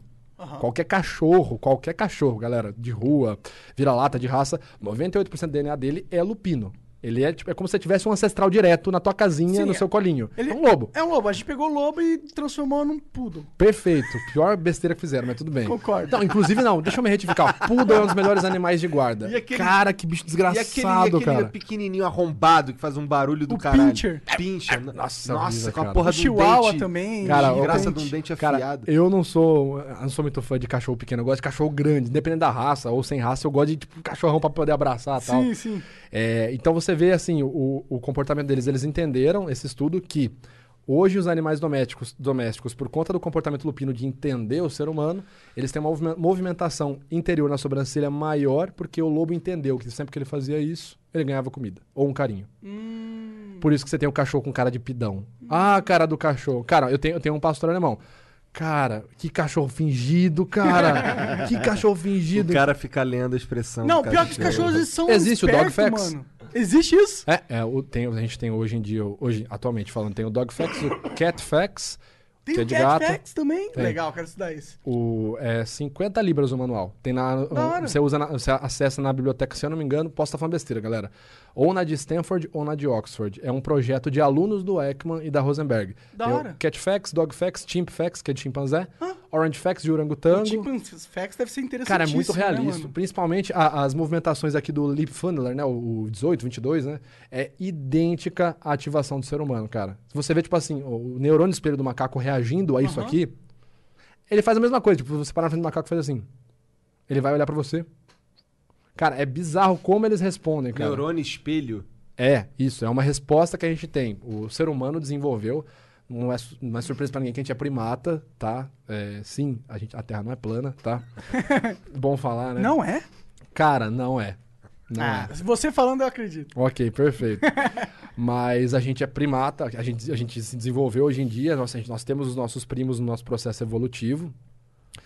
E dentre várias coisas, a gente tem a capacidade de sentir empatia, como vários outros mamíferos também têm, ok? Então imagina assim, o seu cachorro. Sabe quando você fala assim, ah, meu cachorro sabe, meu gato, meu cachorro sabe quando eu tô mal, ele vem fazer um carinho. Em teoria, tá? Eu não sou biólogo, pesquisador, muito menos o arte da neurologia. Mas em teoria, ele realmente entende pela sua linguagem corporal se você está no estado mais afetivo ou menos afetivo. Faz sentido, pra mim faz sentido. E qual que é a nossa resposta enquanto seres humanos? Os neurônios espelho. O que, que é a capacidade de entender o neurônio espelho? É uma região é, próxima aqui ao nosso lobo occipital associada à visão. Então, o que acontece? Nossos neurônios espelho entram em ação quando eu estou olhando para você e estou vendo a sua linguagem corporal e o meu corpo automaticamente, meu cérebro tenta reproduzir em mim qual seria a ideia. Então, aos poucos, eu vou ver que você está de braço cruzado. Então, meu, meu neurônio espelho, vai captar isso e vai tentar reproduzir a sensação de se eu estivesse de braço cruzado. Hum. Para eu poder tentar entender o que você está sentindo. Isso é o conceito de empatia. Por isso que às vezes a gente conhece uma pessoa, a gente fala pouco com ela e fala, cara, não sei porquê, santo não bateu. Acho que aquela pessoa não gostou de mim. Seus neurônios espelho provavelmente captaram algum comportamento negativo Pode enquanto você crer. conversou com a pessoa. Isso em nível subconsciente. Caralho, que interessante. E por que quando eu bocejo, todo mundo boceja junto? Neurônio espelho? A- principal explicação. Claro, é, o bocejo em específico ele tem várias outras explicações, né? Mas uma explicação bacana são os neurônios espelho. Interessante pra caralho. Inclusive, não só todo mundo. Tu tem cachorro, gato? Gato eu não Tenho sei. gato, aham. Mas o cachorro experimenta olhar pra ele e fazer. "Hum". Cara, se eu te dou, se ele não fizer isso em Caralho, dois pior, e minutos. o cara fingiu que bocejou e me deu vontade de bocejar. Verdade. Você que tá na tua casa e bocejou, tamo junto. Você é uma pessoa empática. Acredite em mim, faça meu curso de coaching, metaforando, pelo amor de Deus. Ó, mas é legal, você tá com curso, né? Mas você disse que já vendeu tudo, já. Ah, não já, dá já. mais. Não, não, eu não vou ser o Zé Palestrinho. Não, não, Ah, mas não. eu quero saber quando é que abre a próxima, É, porra. cara, isso Tá. não é Zé Palestrinha. Zé Palestrinha é que é, é pra gente explicar pra, o contexto. É porque tem alguns convidados que vêm aqui e eles engatam num. Porque eles têm muito pra falar mesmo, e aí eles não dão oportunidade da conversa acontecer. Não Mas é nem o- sempre é ruim também. É, tem, sempre tem uns caras que, tipo, faz uma ótima palestra, tá ligado? Mas, e não tem nada de errado. E outra, essa parada de divulgar curso, a gente quer que você divulgue o seu show. curso aqui. A gente quer que seja um espaço pra você. É, vem- porque a gente acredita no seu trabalho, cara. Perfeito, cara. Não, é, é- é- Cara, a gente tem a- os treinamentos, né? Hoje em dia, se eu quisesse é, aprender mais sobre ler, fa expressão facial, caralho, eu consigo acessar seu site e adquirir algum produto? Você pode entrar na lista de espera do curso de detecção de microexpressões faciais, que é um curso totalmente prático, é, pra- é voltado exatamente para isso. Ah, Vitor, eu não quero estudar horas e horas entender a anatomia de cada músculo, eu quero só, meu, ver se meu vizinho realmente tá mentindo, tá? Não, não, entendeu? não. Eu quero transar. O que, que significa isso? Isso aí é me pegaram. não, pegar ninguém, o cara fala que quer transar, fala me pegar, é O isso? cara, o cara me entendeu. lá. É. Cara, Eu sei é- lá o que isso quer dizer. O que isso quer dizer? Não, porra nenhuma. eu tô inventando. Mas, ô, é, teve algum youtuber famoso que ficou realmente puto com você, mano? Porque você acaba Cara. é, pegando muita gente na mentira aí. Eu, eu pessoalmente, eu gosto. Tem, um, tem um, um- um- Uma galera. uma parte do- das coisas que você faz. E tem um outro cara, o detetive youtuber. Cara, esse cara se envolveu numa polêmica esse tempo É, atrás. que eu acho que é perigoso, entendeu? Porque é difícil você, você decidir ser o juiz Não. e o júri Não. da parada. E eu acho que um dos perigos desse tipo de conteúdo que vocês fazem é esse, você começar a acreditar que você tá certo 100% e se pôr nesse papel e começar a direcionar o seu público pra fazer esse, esse julgamento. Aí eu acho perigoso, tá Cara, ligado? eu abro a minha análise com um disclaimer, dizendo: esse é um estudo barará, biriri, bororó. A- após o disclaimer, eu, tenho, eu sei porque eu faço o roteiro dos meus vídeos, então eu tenho tudo topicado. Eu faço o contexto da situação e aí tem o alerta 2, que seria em teoria o disclaimer 2.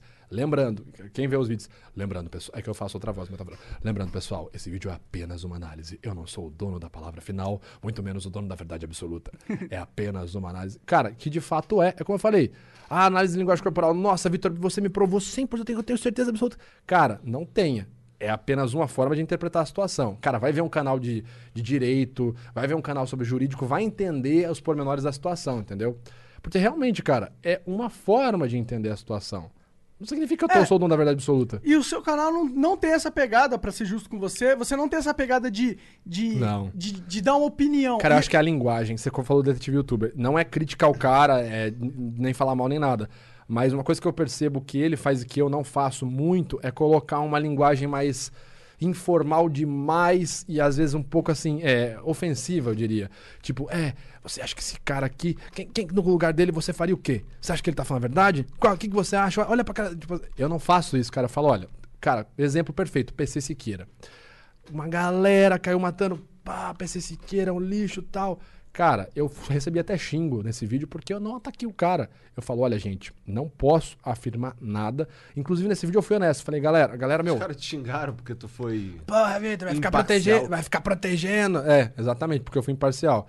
Cara, é, assim, eu fui honesto. Eu poderia pegar, ó. Vamos lá, o que, que o youtuber é, Modern Days pensa, né? Putz, PC Siqueira tá hypado o assunto. Putz, inscritos. Putz, views. Da hora, hein? Nossa, vou ficar falado pra caramba no Twitter.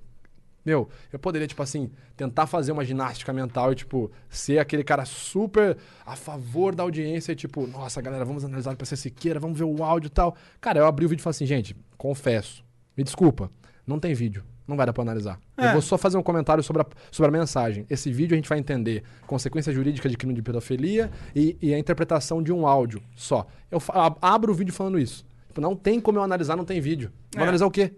Ah, mensagem, mas Vitor, você não entende. Cara, tudo bem, mas você acha que a precisão, analisando uma mensagem de texto, que provavelmente foi o advogado do cara que escreveu, você acha de fato que vai ter uma precisão alta? Não. Óbvio que não, cara. E, eu- Tu mas- analisa texto também? Tem como analisar sim. A É? gente- É, porque a gente tem seis canais, né? É, você tem o, o o protocolo SCANS, que é o Six Channel Analysis, que é o protocolo científico, o, o protocolo que eu utilizo com mais validação científica. E você tem o SVC, FBP, que é a, tr- traduzindo seria Style of the Verbal Message, que é o estilo verbal, Voice, que é voz, e Content of the Verbal Message. Esses três estão associados ao conteúdo da mensagem em si. Então pode ser, é, por exemplo, teve um caso daquele. Como que foi o nome dele? Como é o nome dele? Fernando, ex-técnico da seleção de ginástica, a seleção brasileira de ginástica. Na época ele foi acusado, uma galera, acusações em massa dele ter abusado deles quando eram mais novos. O que, que ele fez? Deu, deu uma entrevista. Entrou, a jornalista entrou em contato apenas por meio de áudio. Ele falou, ah, não sei o que tal. Meu, ah, Vitor, e agora? Pô, são três canais. Dá pra gente fazer muita coisa. E outra, ele foi pego de surpresa. É uma situação high stakes. O cara não esperava uma ligação daquela. Não, não vou falar, não. Eu só vou falar. A única coisa que eu vou falar é o seguinte: do jeito que eles estão falando aí, não aconteceu desse jeito que estão falando, não. E, e- e se eu não fiz nada, se eu sou inocente, não. Eu acho que eles vão ter que provar. É isso. Ali você tem uma resposta emocional ali, dá pra você analisar. Então tem várias coisas. Por exemplo, não é diferente de falar, eu não fiz isso. Eu falar, do jeito que tá acontecendo, não foi. É um É. distanciamento verbal. Então ele já garantiu que algo aconteceu. Cara, ele foi condenado. Ele foi. Depois da minha análise, não acho que ela teve influência nisso. E Ah, a, mas- a sua análise foi qual, no final das contas? Dá esse spoiler pra gente. Cara, eu nunca bato o martelo. O cara mentiu. Mas eu falo lá, olha, o comportamento dele, dele é majoritariamente de distanciamento, não direto. O que não é comum em relatos espontâneos quando a pessoa está sendo honesta. E ele demonstra um comportamento muito voltado para jurídico, por exemplo. Isso até é uma tendência quando o cara já sabe que ele vai desenrolar no processo. E geralmente, lembrando, geralmente, isso acontece mais em quem tá mentindo do que quem tá falando a verdade. Quando o cara tá falando a verdade, o relato dele é espontâneo, é emocional. Na maioria das vezes, tá? Lembrando, não é regra. Ah, porra, você acha que eu. Meu, vai, se vai se fuder, eu não abusei, cara. Não, eu não fiz isso, eu não abusei de ninguém. O cara vai para um relato direto e emocional. Isso, a gente tem artigos científicos que levantam essa ideia. O artigo The Voice of Deception mostra isso. Crocodile Tears mostra isso. Então ele tinha uma linguagem assim: eu acho que eles vão ter que provar na justiça. Eu não falo assim, eu não estuprei, eu não abusei, eles estão mentindo. Não, eu acho. O que, que eu acho de eu ter sido acusado? É, eu acho que eles vão ter que provar. Então, já jogando para um lado jurídico. Então, é, o que eu falei é isso. Basicamente, não aparenta ser um relato muito genuíno. Uhum. Cara, desculpa voltar nesse assunto, mas é que eu acho que eu, eu, eu queria falar um negócio mais sobre ele, que é essa parada do detetive youtuber, tá ligado? Boa, vamos lá. Que eu, eu, eu tenho uma crítica, você meio até que foi político aí, mas eu, eu, eu- tipo, por exemplo, o João Caetano, que é um cara que até teve, teve um, uma. é, teve um caso engraçado aqui no celular. Mas, pô, a gente não odeia o cara. Eu gosto do João Caetano. Ele sempre foi educado comigo e tal. Por mais que ele tenha perdido o tato social no, numas horas ali. Mas, tipo, o detetive youtuber pegou e viu que ele. ele tipo, que os vídeos dele eram fake, tá ligado? e outra, todos os vídeos da maioria dos youtubers é fake, tá? Não, porra. E aí começou a criar uma campanha, tá ligado? De caça. de caça a esse cara como se o, o João Caetano fosse o pior moleque do mundo, tá ligado? Como se estivesse é, mentindo pra todo mundo. Quando na verdade ele tá fazendo o conteúdo dele, a, nove- a novela dele ali. Porra, ele tá fazendo bagulho pra criança ali, caralho. Porque assim, qualquer cara com, que, que, que já não é mais criança olha pra aquela parada. Isso aí é caô, porra. Caralho, como é que. que situa- essa situação aqui realmente é espontânea desse jeito aí? Na frente das câmeras. O porra? invasor. É, o invasor, tá de sacanagem. A cara do Monark, tipo, puta que pariu, velho. ó. Por quê? O invasor é do, do Venom? Não, é do Resende. Do Ah, do Resende. Resende. Caguei, mano. É, é, mas, tipo, eu acho que não dá pra você ser assim. Não dá pra você usar essa habilidade, esse, esse dom, né? Porque é um dom essa porra. E, e usar isso pra direcionar pra atacar as outras pessoas por, por uma coisa que ele fez que nem é um crime, nem é, na- nem é algo errado necessariamente. É tipo, ah, descobriu que um youtuber tinha é fake. Porra, Não é mano, nem descobriu Cara, que a Terra é é redonda. pra criança, Ó, tá quando ligado? É, você- nem é tinha, é pra criança, mano. Cara, quando você vai estudar, quando você vai se formar. Ah, esqueci de falar, eu sou formado como investigador profissional pela Code SP, aqui de São Paulo. Um grupo de detetives associados à PMSP. Então, esque- esqueci de falar isso. O cara é detetive. Pica, detetive, você tem o. Tenho, tá, tava ali. Tá até agora o, o distintivo? É? Tá ali, tá com o meu irmão. Põe Cara, lá. traz levanta aí. aí depois, Vini. Traz aí, traz aí. Deixa eu ver esse bagulho aí. Porra, o cara da- tem um distintivo, caralho. Uma Eu- da- só não mostra o meu número de, de registro. Ah, pra tá. não, Não, pra você mostra aí na câmera, cara. Dá, na- dá na mão do Vitor, deixa que ele, mos- que ele mostra. Que isso? Caralho, moleque. Tem igualzinho ali na, na- no camelódromo. Aí é pra, é, pra você, eu posso mostrar aqui. Aí é a licença. Não tem câmera não, né? Não, não, Não, não. não. Caralho. É, não, é porque aí, se o cara pegar a licença e entrar no, no registro, ele pode ver várias informações pessoais. Aí não é- Entendi, Não entendi. é interessante. Da hora! Legal. Eu, eu zoei e falei que tu era detetive e me zoaram, ah, detetive, caralho. Então tu é detetive sim, Detetive, porra! sou detetive. Inclusive, uma das coisas que a gente estuda quando vai se formar em Que investigação. bagulho foda, mano. É tipo assim, qual é, Vitão? Porra, eu acho que eu virei o metaforando. Ah, porra. É, totalmente a ver. né? Caralho, não, imagina, imagina. Não dá pra. Não, não- não dá pra alguém. Não dá pra tua esposa te trair, tá ligado? Você é detetive, cara. Cara, que ou- bagulho doido, tá ligado? Ou se ela me trair, eu sou o primeiro a saber, né? Pela análise, né? Descobre rápido, descobre rápido. Que É rapaz é bom. Letícia, né? É, Letícia. Letícia, eu tô brincando, pelo amor de Deus. Pelo amor de Deus. Mas um- uma das matérias que a gente estuda é a ética, que entra diretamente no que você tá falando, cara. O primeiro ponto, cara, que já é um pouco problemático. Eu vi outro dia um vídeo no YouTube, achei meio complicado. Tanto é que eu tô voltando com o meu canal original, que o meu canal original, tipo, tá parado desde 2014. Tem vídeo Era de quê? De stand-up? de stand-up. Tem meus stand-ups lá, cara. Não, não, a galera que entrar lá vai falar. Tem uma galera que entra e fala assim: What? Esse é o Vitor do Metaforando ou é o Vitor de Chernobyl? Cara, não tem. Você tem noção que tem uma piada. Cara, tem uma piada minha tosquice. Ó, vergonha genuína aqui. AD54 mais Coverheads. Cara, é, eu participei da final do CQC, do CQC não, do Risadaria, terceiro Campeonato Brasileiro de Stand-Up. E o CQC foi lá cobrir. E aí o André olha ainda, cara. Vamos ver qual é o comediante mais engraçado. Improvisa uma piada em 10 segundos. Cara, eu me mando a pérola, essa aqui. Em 10 segundos eu só consigo tocar uma punheta. boa, boa. Tá boa. Eu gostei, eu Não. sou anti- Caralho, 10 segundos é punheta, cara. Mas é uma piada, porra. Essa é a piada, caralho. É uma piada. É uma piada. Fica isso aqui. Mas pegou mal pra caralho essa piada. Cara, e aí a galera entra nesse vídeo. Porra. E a galera agora fica assim: Ah, metaforando, analisa aí os 10 segundos. ah, Porra, cara. É foda. Cara, isso é uma parada interessante. Além do- de você ser detetive, tu é stand-up comedy. Hoje eu não pratico mais. Não praticante. Né? Ah, não praticante, mas, pô, você ganhou o risadaria, caralho. Eu fui finalista. Finalista? É, foi desculpa. finalista. Foi um dos finalistas. Quem ganhou no, no ano que eu participei foi o Italon Bastos. Aham. Gente boa pra caramba, inclusive um abração. Mentira, tu ficou puto com ele, filha da puta, ganhou. a Obrigado por ter me analisado. Não, mentira.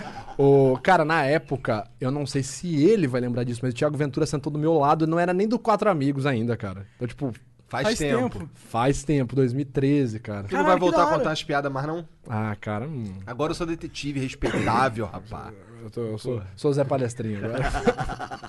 Não, o Zé Palestrina tá ali, ó. Ah, meu pai. Cara, mas aí assim, eu tava vendo esses dias um, vi- um vídeo, porque assim, eu vou voltar com o meu canal original, mas pra falar só de investigação. E, cara, uma das coisas que você aprende, que os professores que são mestres em direito te falam, olha, qualquer investigação, qualquer dado que você tiver enquanto investigador privado, ele é totalmente sigiloso. O detetive, eh, em particular, ele tem o dever do sigilo. O caso diz respeito apenas ao cliente. Beleza? Ok, isso é meio óbvio. Vamos supor, eu estou investigando uma suspeita de infidelidade. Então eu estou fazendo a minha campana móvel, minha campana fixa, estou perseguindo o alvo, e aí eu percebo que o alvo entrou num motel, ou o alvo entrou num bar, num pub, alguma coisa, está esperando, eu vejo ele trocando cari- carícias, ou ela trocando carícias. Beleza. Cara, isso é sigiloso, isso é muito óbvio, né, cara? Aham. Eu vi um canal no YouTube outro dia mostrando uma investigação na prática. Caralho. O cara perseguindo uma suspeita de infidelidade. Pô, galera. E cara, eu falei assim: não, o cara vai ter a decência de cobrir a placa. Caralho! Exato, essa foi minha reação. Eu falei, caralho! Todo mundo falou, caralho, vocês perceberam? Caralho, caralho! Eu falei, Não, porque é. Cara, o co- cara, absurdo mesmo. Não, e o cara, tipo assim, você Quem fala. que vai não, contratar esse cara, porra? porra, é, o detetive. Agora geral sabe que o É, cara é é. corno, tá ligado? Ah, Caralho. Torce pra, torce pra ele descobrir que tu, a mulher não tá sendo infiel, né? Porque Pô, se, é, ele- se ele é. descobrir, todo mundo vai ficar sabendo. Todo mundo. de- Garante que a informação é revelada a todos. Cara, não, você pode ser processado. Isso, Que é, bad isso, vibes, isso cara. pode ser interpretado como invasão de privacidade, intimidade, nem a pau, cara. E você fala assim: ah, o cara vai, most vai, vai mostrar a placa, mas vai poupar o rosto, vai cobrir o rosto. Cara, o cara chega no final tal, acaba o vídeo, ele faz a Ainda perseguição. gravou, ô, sai do Tetel aí, Manel, eu tô gravando aqui. Cara, é tipo isso. Não, não falando pro cara, mas tipo assim, bom, pessoal, como vocês viram nossa investigação? Caralho, velho. Onde esse cara estudou, tá ligado? Escola do professor Bean, Mr. Bean. Já te, tu já fez algum trabalho de detetive assim? É? Tu é detetive há quanto tempo? De- desde 2018 também. Entendi. Não, 2019, 2019. Comecei a estudar em 2018, me formei e comecei a atuar comercialmente em 2019. Entendi. Pô, se Caralho. eu precisar, eu vou te dar uma. Um... Chama nós. Caralho, que foda, isso é muito foda. Isso é tipo, é tipo, sei lá, eu fico pensando em Heavy Rain, o joguinho. Ah, tá esse jogo é muito bom, cara. O Shelby. É. Shelby Cobra. É. muito bom, cara. Cara, e assim, esse negócio de ser investigador é muito engraçado porque. Saúde. Foi mal. Cara, não, suave. Agora não dá mais pra analisar o Monark. né? Ah, não, É. não, análise do- Agora você não sabe se eu tô mentindo ou não. Cara, não analiso o cara em estado terminal de câncer de pulmão. Já analisou, vamos, vai morrer em sete dias. Porra. Antes do Natal. O, cara, o mais engraçado é assim, a gente pega um caso, por exemplo, de suspeita de infidelidade, né? Pô, é, é o que faz... Tu pode dizer se tu já pegou ou não um caso de suspeita? Posso, posso já, claro. Já peguei, Esse deve certeza. ser o mais comum. Eu diria que 80% do trabalho do investigador particular é. Só que eu tô tentando sair dessa linha. Tô, tô, tô rejeitando muito o caso. Quero trabalhar com investigação de, de sinistro, cara. Regulação de sinistro. É muito louco, O que, que é cara. isso? Negócio de de carro. Que... De seguro, é. Não só. É, também, também. Imagina assim, Monark. Imagina que você- tu tem uma empresa de Euro Truck Sim- Simulator. Não, você tem uma empresa, uma frota de caminhões. Pode crer. E aí um caminhoneiro teu, porra, ele liga pra você e fala, pô, Monark, cara, tô aqui em porra, Itapipoca, Ita Itacoaxetuba, meu caminhão tombou. Hum. Aí você fala, pô, beleza, deixa a carga aí e tal, a gente tá mandando uma equipe, perere, perere. E aí o cara chega na base, né? Chega na, na, na empresa e fala assim pra você, pô, então, é... o motor falhou. Entendi.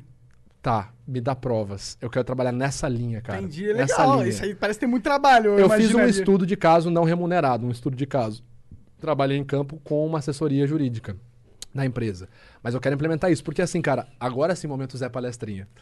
A meu ver, eu tenho uma coisa muito interessante a oferecer. Não só o serviço de investigador, eu não só vou em campo, coleto provas, mas eu posso gerar um laudo na entrevista desse caminhoneiro, nesse exemplo fictício, se o cara tá falando a verdade ou não. Pois é. Tu é Entendeu? tipo um Não. diferencial, né, cara? Pô, é, eu estou vendendo meu peixe, você não percebeu. Que é um pouco o que o Light to Me fazia também, não é? Ele trabalhava Sim, com a polícia, mas tinha também. vários... Tinha muito por fora. É. Tinha os por fora. É, eu acho isso massa, mano. Eu acho incrível que isso exista, inclu- Sim, inclusive, cara. mano. O trabalho de detetive particular é um trabalho bem interessante, na minha opinião. E eu acho que o Brasil, né, falha tanto nesse quesito, E né? lá no Rio tinha várias histórias lá do maluco que tinha um seguro de carro, aí ele pegava um outro carro e dava um carro no outro. Ah, Cara, dos meus amigos, não vou expor ninguém pra ficar tranquilo, eu não conheço um que tava com o carro no seguro e bateu acidental. Já joguei a bomba. Cara, teve um amigo meu que ele Eu foi louco. bati. Cara, ele fez um bagulho tipo, meu, é, missão impossível. Ele socou uma pedra no acelerador e pulou. É, não, loucaço, loucaço. Deu PT. PT. Era um Astra, um Astrinha na época, do- isso em 2010, 2012, um tempinho já. Aí agora você seria o inimigo dele, né? Ia provar que ele tá Seria, mentindo. É. E, cara, é muito louco. E tu é fácil de pegar, será? Ah, cara. Tem uns caras que são muito bons em mentir que, tipo, não dá pra tu pegar ou é impossível? Tem, co- com certeza. Cara, o melhor mentiroso é aquele que ensaiou a história várias vezes. Quando o cara já contou a história muitas e muitas vezes, dificílimo. Por quê? Qual que é o ponto principal? Isso falando em neuroanatomia. Quanto mais eu reforço uma informação, eu vou lá e falo, putz, eu, vamos supor, eu quero inventar, quero mentir que eu tenho uma Ferrari. Aí, desde pequeno, eu conto, eu tenho uma Ferrari, meu pai tem uma Ferrari, tenho uma Ferrari, tenho uma Ferrari. Conforme eu vou repassando essa informação no meu cérebro, a informação vai ficando mais forte. Então, em teoria, como se eu fosse engrossando esse caminho. Em- falando em termos de bainha de melina, eu vou ficando com essa bainha mais resistente. Então, essa via neural, onde passa essa informação, eu tenho uma Ferrari, ela vai ficando cada vez mais forte con- conforme eu vou repetindo ela. Isso, inclusive, é até uma das premissas que eles falam daquele poder da palavra. Ah, se você falar, vai acontecer. Não é bem, cientificamente falando, não é bem isso que vai acontecer, mas se você falar algo do seu comportamento, eu sou um merda, eu sou um merda, eu sou um merda, você vai fortalecer essa ideia. E a tendência é que você responda assim, corporalmente falando. Então, quanto mais o mentiroso repete, tá lá, lá, lá, lá, lá, lá, lá, lá, ele vai criando essa resistência na cabeça, essa, essa informação fica verdadeira. Aí o cara chega pra falar pra você, dificilmente ele vai entrar num estado de ansiedade elevada. Então, aquele estado de high stakes que eu comentei, ele pode até ter. Ai, será que vai me descobrir? Mas como ele já falou várias vezes, ele não vai ter um estado elevado de ansiedade, que é um dos pontos chaves para detectar uma mentira. Naquele artigo que eu citei do Vrij, né, o Detecting Deceit via, via non- Non-Verbal Behavior, e o artigo do Cliff Lansley, o An Argument for Multi-Channel Analysis. O MR, que é o Monitoring Response, só para você entender, é o que vai monitorar a sua resposta nervosa. Quanto mais alto o seu MR, o seu MR, mais propenso você é a liberar sinais não verbais incongruentes. Ou seja, quanto mais ansioso, entende-se que é mais fácil o cara liberar um sinal da mentira. Entendeu? Entendi, entendi. Então o cara já falou tantas vezes a história. Parará, parará, parará, parará, parará, parará. Beleza. O cara falou várias vezes. Como que ele vai ficar ansioso falando isso? Tipo, qual é o teu nome? Igor. Qual é o teu nome? Bruno. Tá, só, É que que, você viu que eu- você, só que você viu que você deu uma, uma É leve porque eu, ansiada. eu ia falar É. Monark, mas eu falei, meu nome é Bruno, na verdade. Sim. Agora, fala teu nome sem falar teu nome. seu nome sem falar seu nome verdadeiro. João. Ó, você teve uma demora um pouco na resposta, você teve uma expressão facial tentando compreender a situação, você fez uma micronegação de cabeça quando você falou João e você esticou mais o nome. Caralho, João. fiz mesmo, eu mandei aqui É. um... Ó, por exemplo, Caralho, mas eu... Nossa, Ó. que, que louco isso. fala a tua idade sem falar a tua idade verdadeira. Eu tenho 26 anos. Fez uma microexpressão de, despre- de medo, um shrug no ombro esquerdo, 26 anos, não falou 26. Prolongou ainda mais a pronúncia, sendo que ele estava sendo bem pontual. Bruno, o quê? Fica lá. Então, quando você gera uma informação Caralho, estressante. difícil, É. né, cara? Ainda bem que eu não minto. Ah, todo mundo mente. Quando você gera uma informação estressante, por menor que seja, se o cara sai da linha de conforto dele, ele vai apresentar um sinal ou outro que vai mostrar pra gente que não é bem por aí. Entendeu? Então, se o cara já repetiu várias vezes aquela história, parará, parará, parará, dificilmente ele vai demonstrar o sinal porque ele já repetiu várias vezes, por mais que seja falsa. Aí entra o trabalho de um bom investigador. Tem até uma história que eu posso contar sobre isso, pra, assim, sem citar nomes, nem, nem me adentrar, mas especificar como isso foi importante. Um bom investigador que vai conduzir uma entrevista forense, ele tem que ter a capacidade de liberar o gatilho de surpresa, que é o principal gatilho emocional que dificulta que o cara engane você. É um dos principais gatilhos. Por exemplo, é, eu tô conversando, que nem, que nem eu fiz agora, eu tô, falei, fala teu nome. Tá, pum, fala teu nome, sem falar teu nome genuíno, teu nome verdadeiro. João. Então você tem uma demora e aí vem a resposta. Agora se eu falo, fala teu nome, fala seu nome de novo, fala seu nome... Mesma coisa. Pô, você tem uma Ferrari? Tem uma Ferrari. Beleza, qual é a cor do estofado? É, é- é preto. Beleza, qual que é o cheiro do estofado? Descreve pra mim quando você entra na Ferrari, como que é? Ah, ah, é, a gente deixa um, um aromático ali no, no ca- o cara muda, porque você jogou o gatilho de surpresa nele. O caso que eu vou relatar pra vocês é um, foi um, eu tava, mais uma vez, eu tava na minha formação, tava estudando ainda, acompanhando esse caso. Era um Ah, então se eu quiser saber se o cara tá mentindo mesmo, é só fazer umas perguntas inesperadas. Sim, cara, tem eu vou contar uma história em cima de uma outra história que me quebrou totalmente no meio de uma explicação. Vai. Nossa, e inclusive minha, minha mulher vai ficar pistolaça com essa história que eu vou contar agora. Ótimo, é mentira. É, claro, né? Ô, se pegar fogo, né? Aí aparece lá no corte do Flow, mulher do Vitor ficou brava. É, exatamente. É, Já pegou, já Show de bola. Cara, mas foi assim. é, Bom, vou contar o caso primeiro, Tá. né? Esse caso que eu trabalhei era uma suspeita de violência sexual também. É, Um funcionário público, vamos falar assim, eu não, eu não preciso me aprofundar. Ele era suspeito de ter violentado 10 mulheres. Ok? E nisso, durante a investigação, ali conversando com ele e tal, a galera conversando com ele, e ele, não, não sei o que, não fui, negando tudo e tal. E o pessoal percebeu, os investigadores perceberam que ele tava resistente e tava, meu, super amarrado. Os sinais do cara eram, tipo, nulos. Por quê? Ele tinha ensaiado várias vezes. O cara entendia como funcionava o sistema de entrevista forense. Entendeu? Então, meu, eu sei que o cara vai perguntar isso, isso, isso. E aí, na época, meus professores, observando o caso, falaram, cara, pergunta pra ele qual a cor da cueca dele, quando tu voltar na sala. Cor da cueca? Per- Pergunta. Aí, voltamos depois do intervalo. Amigão, deixa eu te perguntar uma coisa, cara, muito importante. Presta atenção agora, hein? Que tipo de cueca tu tá usando? Samba canção ou sunguinha cravada? Cara, o cara, imagina o cara assim, um cara durão, sendo entrevistado, interrogado sobre violência sexual assim.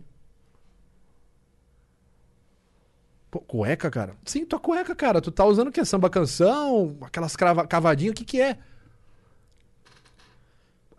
Eu olhava em volta, cara, e todo mundo sério. Ninguém dando risada. A galera assim. Pô, Cara, tô com uma cueca padrão, normal. Normal como, cara? Tu não sabe descrever cueca? Tem vários modelos. Como que é a cueca que tu tá usando? Cara, é uma cueca tipo sunga, sei lá. Sei lá. Que cor que é?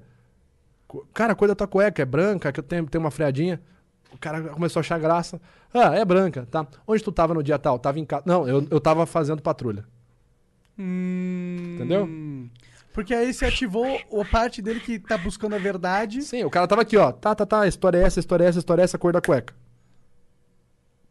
Foi embora. Onde você tava? Ah, eu tava no. Não, não, não, deixa eu voltar pra cá. Entendeu? Caralho, da hora. É, é muito legal. Muito legal mesmo. Agora tem a história em cima dessa história. Imagina a explicação que eu contei pra vocês inteira. Estou eu no programa é, da Daniela Buquete contando a mesma história. E tá, tá, tá, tá, tá, tá, tá, tá, tá, tô contando, piriri, parará, piriri, parará. E eis que pra exemplificar isso, eu viro pra uma mulher que tá do meu lado, uma modelo. Não lembro o nome dela. Ela é bem conhecida, não lembro o nome dela. Eu virei pra ela e falei assim, por exemplo, você, fulana, qual a cor da tua cueca? E a menina assim do meu lado, tal, de saia, conversando. E eu, e, meu, sabe aquela coisa? ah, tá, tá, tá, Por exemplo, qual a cor da, igual eu fiz agora, seu nome? Ah. E ela virou pra mim e fez assim: é, a cor da minha cueca? Ah, nenhuma, porque eu não tô usando cueca hoje. Aí, tipo, eu olhei pro cara dela. Não, ela falou assim: nenhuma, porque eu uso calcinha e hoje eu tô sem. Aí, tipo, e cara, a primeira coisa, a menina tava com a perna cruzada na minha frente. Cara, a primeira coisa eu fiz assim. E na hora que eu percebi que eu ia abaixar o olhar, eu fiz tipo. Aí, a, a- a- aí, mano, fudeu. Aí o programa inteiro quebrou. Aí todo mundo, Vitor, continua a explicação. E eu, pera aí que você quebrou minha linha de base agora. Cara, juro, foi muito assim, tipo, eu tô sem. Já podia emendar um Chico Xavier aqui, né? Tipo, ela tá sem mesmo, é verdade. Porra, cara, essa É foi. foda. Não, e aí, tipo, a minha esposa, não, que dia que vai ser a entrevista? Eu, não, cancelaram. Não vai passar mais. Ela vai te esperar com a faca. Vai, vai, cara, vai. Amor. Ah, porra, mas pô, deve ser tipo, caralho, como você tá sem calcinha? Não é, não é interesse. Cara, é só pra caralho. Que Ah, esquisito. sim, não, é só uma situação bizarra, né? Cara, Acho- não, é. Pra, pra mano, TV deve ter sido ótimo, eles devem ter adorado. Cara, aí eu fiquei, tipo, cara, a galera deu risada. Aí, tipo assim, eu me recuperei e falei, você tá mentindo. Aí ela deu risada, tipo, é óbvio, né? É uma brincadeira. Mas, cara, é o que eu falei, eu não tava, ó, eu mesmo sofri o que eu estava explicando. Eu tava numa linha de raciocínio. Já contei a história do. do- ó, quase que eu falo quem que é o. É. Nossa! Provando Tá na verdade, Ato falho, quase que eu dou um ato falho aqui, cara. pra ver como funciona mesmo o Calma, negócio. deixa né? eu esquecer esse negócio da calcinha e voltar pra cá. Quase que eu, eu tô aqui falando pra vocês, uma história que eu já contei várias vezes. Ah, tarararara, O caso que eu trabalhei. Mesma coisa, eu tava lá, virei, saiu da linha de raciocínio que eu tava, gerou um ga- gatilho de surpresa, eu perdi a linha de base. Aí Vou eu usar essa respondi espontaneamente. Entendi. Minha, minha espontaneidade foi ficar com vergonha. Tu falou um ato falho. O que, que é um ato falho, cientificamente falando? Um ato falho, ele é uma teoria proposta pelo Freud, conhecido também como lapso freudiano. O lapso freudiano, a gente entende que ele é um momento onde, por excesso de carga cognitiva e emocional, já vou explicar sobre a metaconsciência, mas vamos lá. O cara tá em... Caralho, metaconsciência, amigão. Você vê? É um bagulho super simples. É o cérebro pensando sobre o cérebro. É, É, um é. monitoramento cerebral. Tá.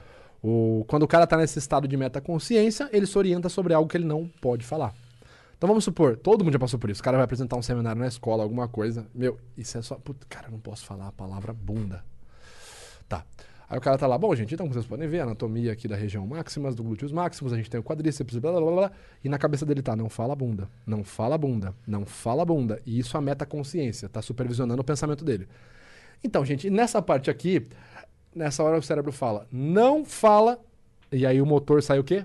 Bunda. Isso é um ato falho. Cara, eu a entrego gente- parte a- da informação que eu acredito. Então, esse ponto é muito legal que você trouxe, porque a gente sofre com isso diariamente aqui. É, cara, a gente tem um- uma palavra aqui proibida que acaba vindo sem querer. Por de tanto a gente fala, cara, não pode Ó, falar não pode falar porra. essa palavra aí, não pode falar. Aí ela acabou sendo integrada ao nosso vocabulário, tá ligado? Caraca. Eu, às vezes, pra descrever uma merda que eu faço, Brrr. eu uso essa palavra que, por algum ah, motivo bizarro e. Não é aleatório, eu entendo qual é o motivo, mas.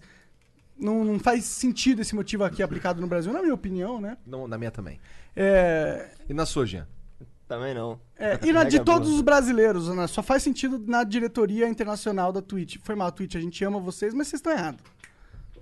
É, mas a gente fica, só fica essa parada, mano, é uma droga. E, tipo, você aí, especialista, dizendo, mano, que é a pior coisa que você faz. Você proíbe uma parada, você fala, não faz isso, aí isso vai ficar aqui, ó.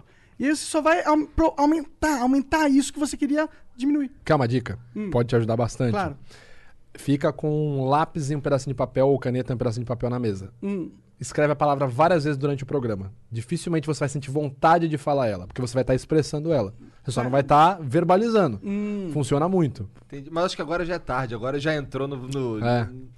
Puta, na já tá na mente. antessala do cérebro já, Já né? tá lá, É. nossa, já tá lá. Eu gostaria muito que mudasse essa política, né? Tem, é, aí eu já não, não entendo muito dessa área, mas tem hipnose. Vocês nunca pensaram em. Já trouxeram algum hipnólogo aqui? Cara, eu já, eu, já passe- eu já passei por uma experiência de ser hipnotizado e foi bem louco, cara. Sério? Foi bem louco. foi Mas, bem maneiro. mas rolou? O que, que você sentiu? Rolou, cara, rolou. Assim, o, o cara me explicou que eu tinha que estar na vibe de querer ser hipnotizado Sim. e tal. E era um troço recreativo ali, era de brincadeira e tal. E foi muito foda, cara. O cara. Tu tava lá em casa, cara? Sim, Tava. ele fez você ver a sua esposa como a Shakira, cara. É, ele mais ou Não, ele Porque, não porque tu gosta da Shakira? Porque... é... porque a Shakira é a mulher mais linda do mundo, cara. Ok. Disparado. Ok. Ela é mais linda que a Letícia. Meu pai gosta da Shakira também, então achei que concordo com você.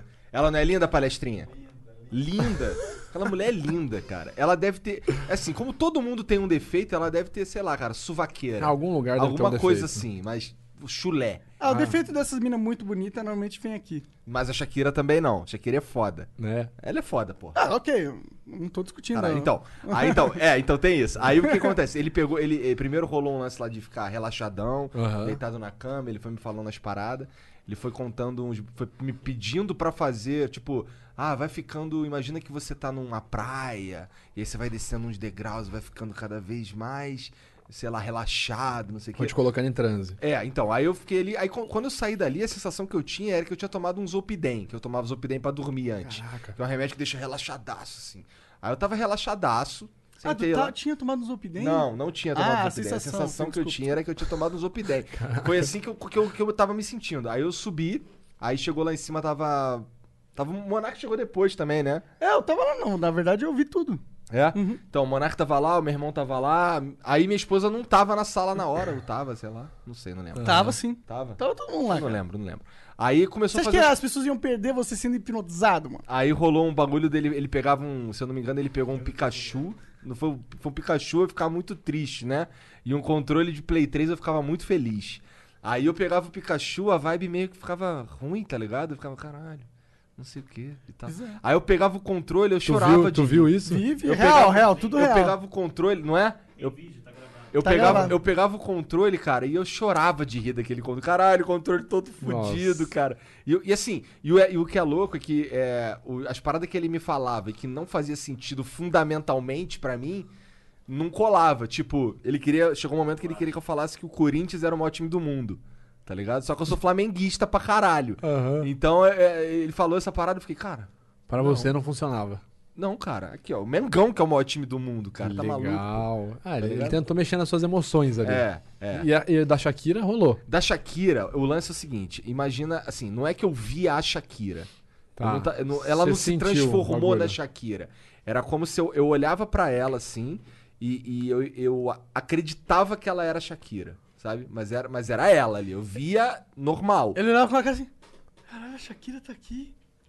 A Shakira Caraca. tá aqui, cara. Caralho. Tá ligado? É um negócio assim. Um É. bagulho assim, cara. Não, bizarro. Cara, é, Tu hipnose. não é- acredita nessa porra? Não, eu, eu sou formado em hipnose também. Tenho um curso practitioner em hipnose. Cara. Um cara uma vez colou minha mão assim também. É, é, é o, é o famoso teste, né? A gente faz os testes ali, os believers, né? Vai, fazendo o cara ficar. Cola a mão, cola o braço, não sai do lugar. Aí você vai fazendo os vários pontos. Mas aquele lance de, de virar uma galinha, essa porra é verdade? Isso é meio. é- Virar uma galinha é meio demais, né? Não entraria no mesmo lance do Corinthians Cara, e Flamengo? Assim. Annyeonghaseyo, Pyongers. Eu não manjo, então eu não, não tenho propriedade pra falar, cara. É, Já, assim, já usou hipnose no âmbito investigativo? Cara, o. Não sei se tu conhece o, o Rafael. Vocês não devem conhecer o canal dele é pequeno. O Rafael Carvalho do Hipnotizando. Bem parecido com o nome do Metaforando, né? Ele é um professor de hipnose, bem conhecido no meio da hipnose e tal. E ele, segundo ele, eu uso hipnose sem saber. É, até porque eu, fa- eu fazia antes de fazer o curso dele, né? E aí, tipo assim, é, eu vou en- entrevistar alguém, eu vou interrogar alguém, cara, eu- é basicamente uma indução. Ah, ah, eu vou lá falar com a pessoa, tipo assim, ó, o cara, va- vamos supor, o cara tá extremamente fechado. A hora que eu começo a conversar com ele, começo a criar um rapport, eu começo a induzir uma emoção nele. Lembra do momento, então, onde você estava nesse dia? Começa a se lembrar. O que acontecia na hora? Tarará, tarará. Cara, se o cara estiver emocionalmente conturbado, ele não tiver com a história muito bem formada, ele começa a expressar a emoção pra mim. Ele pode me entregar até um hotspot, que não é um hot pocket. Né? O que, que é um nome- hotspot nesse sentido? Tem uma história legal sobre isso também, cara. Conta, conta. Hotspot é um ponto quente. A tradução é isso, ponto quente. Em linguagem corporal, o que que é um hotspot? É um ponto emocional associado a algum tema para aquela pessoa. Exemplo. Você fez uma expressão de incompreensão. Vou explicar melhor. O Naldo, o vídeo do Naldo quando ele foi acusado. Caralho, de... que escroto conversar com esse cara, né, cara? Cara, você sabe. pra- é, eu, quando, eu vou, quando eu vou contar os bagulhos, eu fico assim, caralho, pra onde eu olho? Porque se eu olhar pra cá, eu não sei. Não, não, não. Pode ficar tranquilo, cara. Pode ficar tranquilo. É que eu falei, você fez assim, aham. Tipo, que porra é essa? É, que porra é essa? É, É, exatamente. exatamente isso que eu pensei. Que porra é essa? Perfeito. Ó, o que, que é uma emoção associada? Vamos supor que para aquele elemento, determinada pessoa vai sentir, majoritariamente, quase sempre, a mesma emoção. A gente tem isso. Por exemplo, tu falou que é Mengão. Cara, Corinthians, desprezo, entendeu? Então, tipo assim. Ele fez desprezo? Fez. É um hotspot que tu pode ter. entendeu? Aí por que, que o União Flasco não dá tão muito Não, certo? pau, pau no cu do União Flasco, cara. Porra é essa? Aí não existe, não. É Mengão, porra.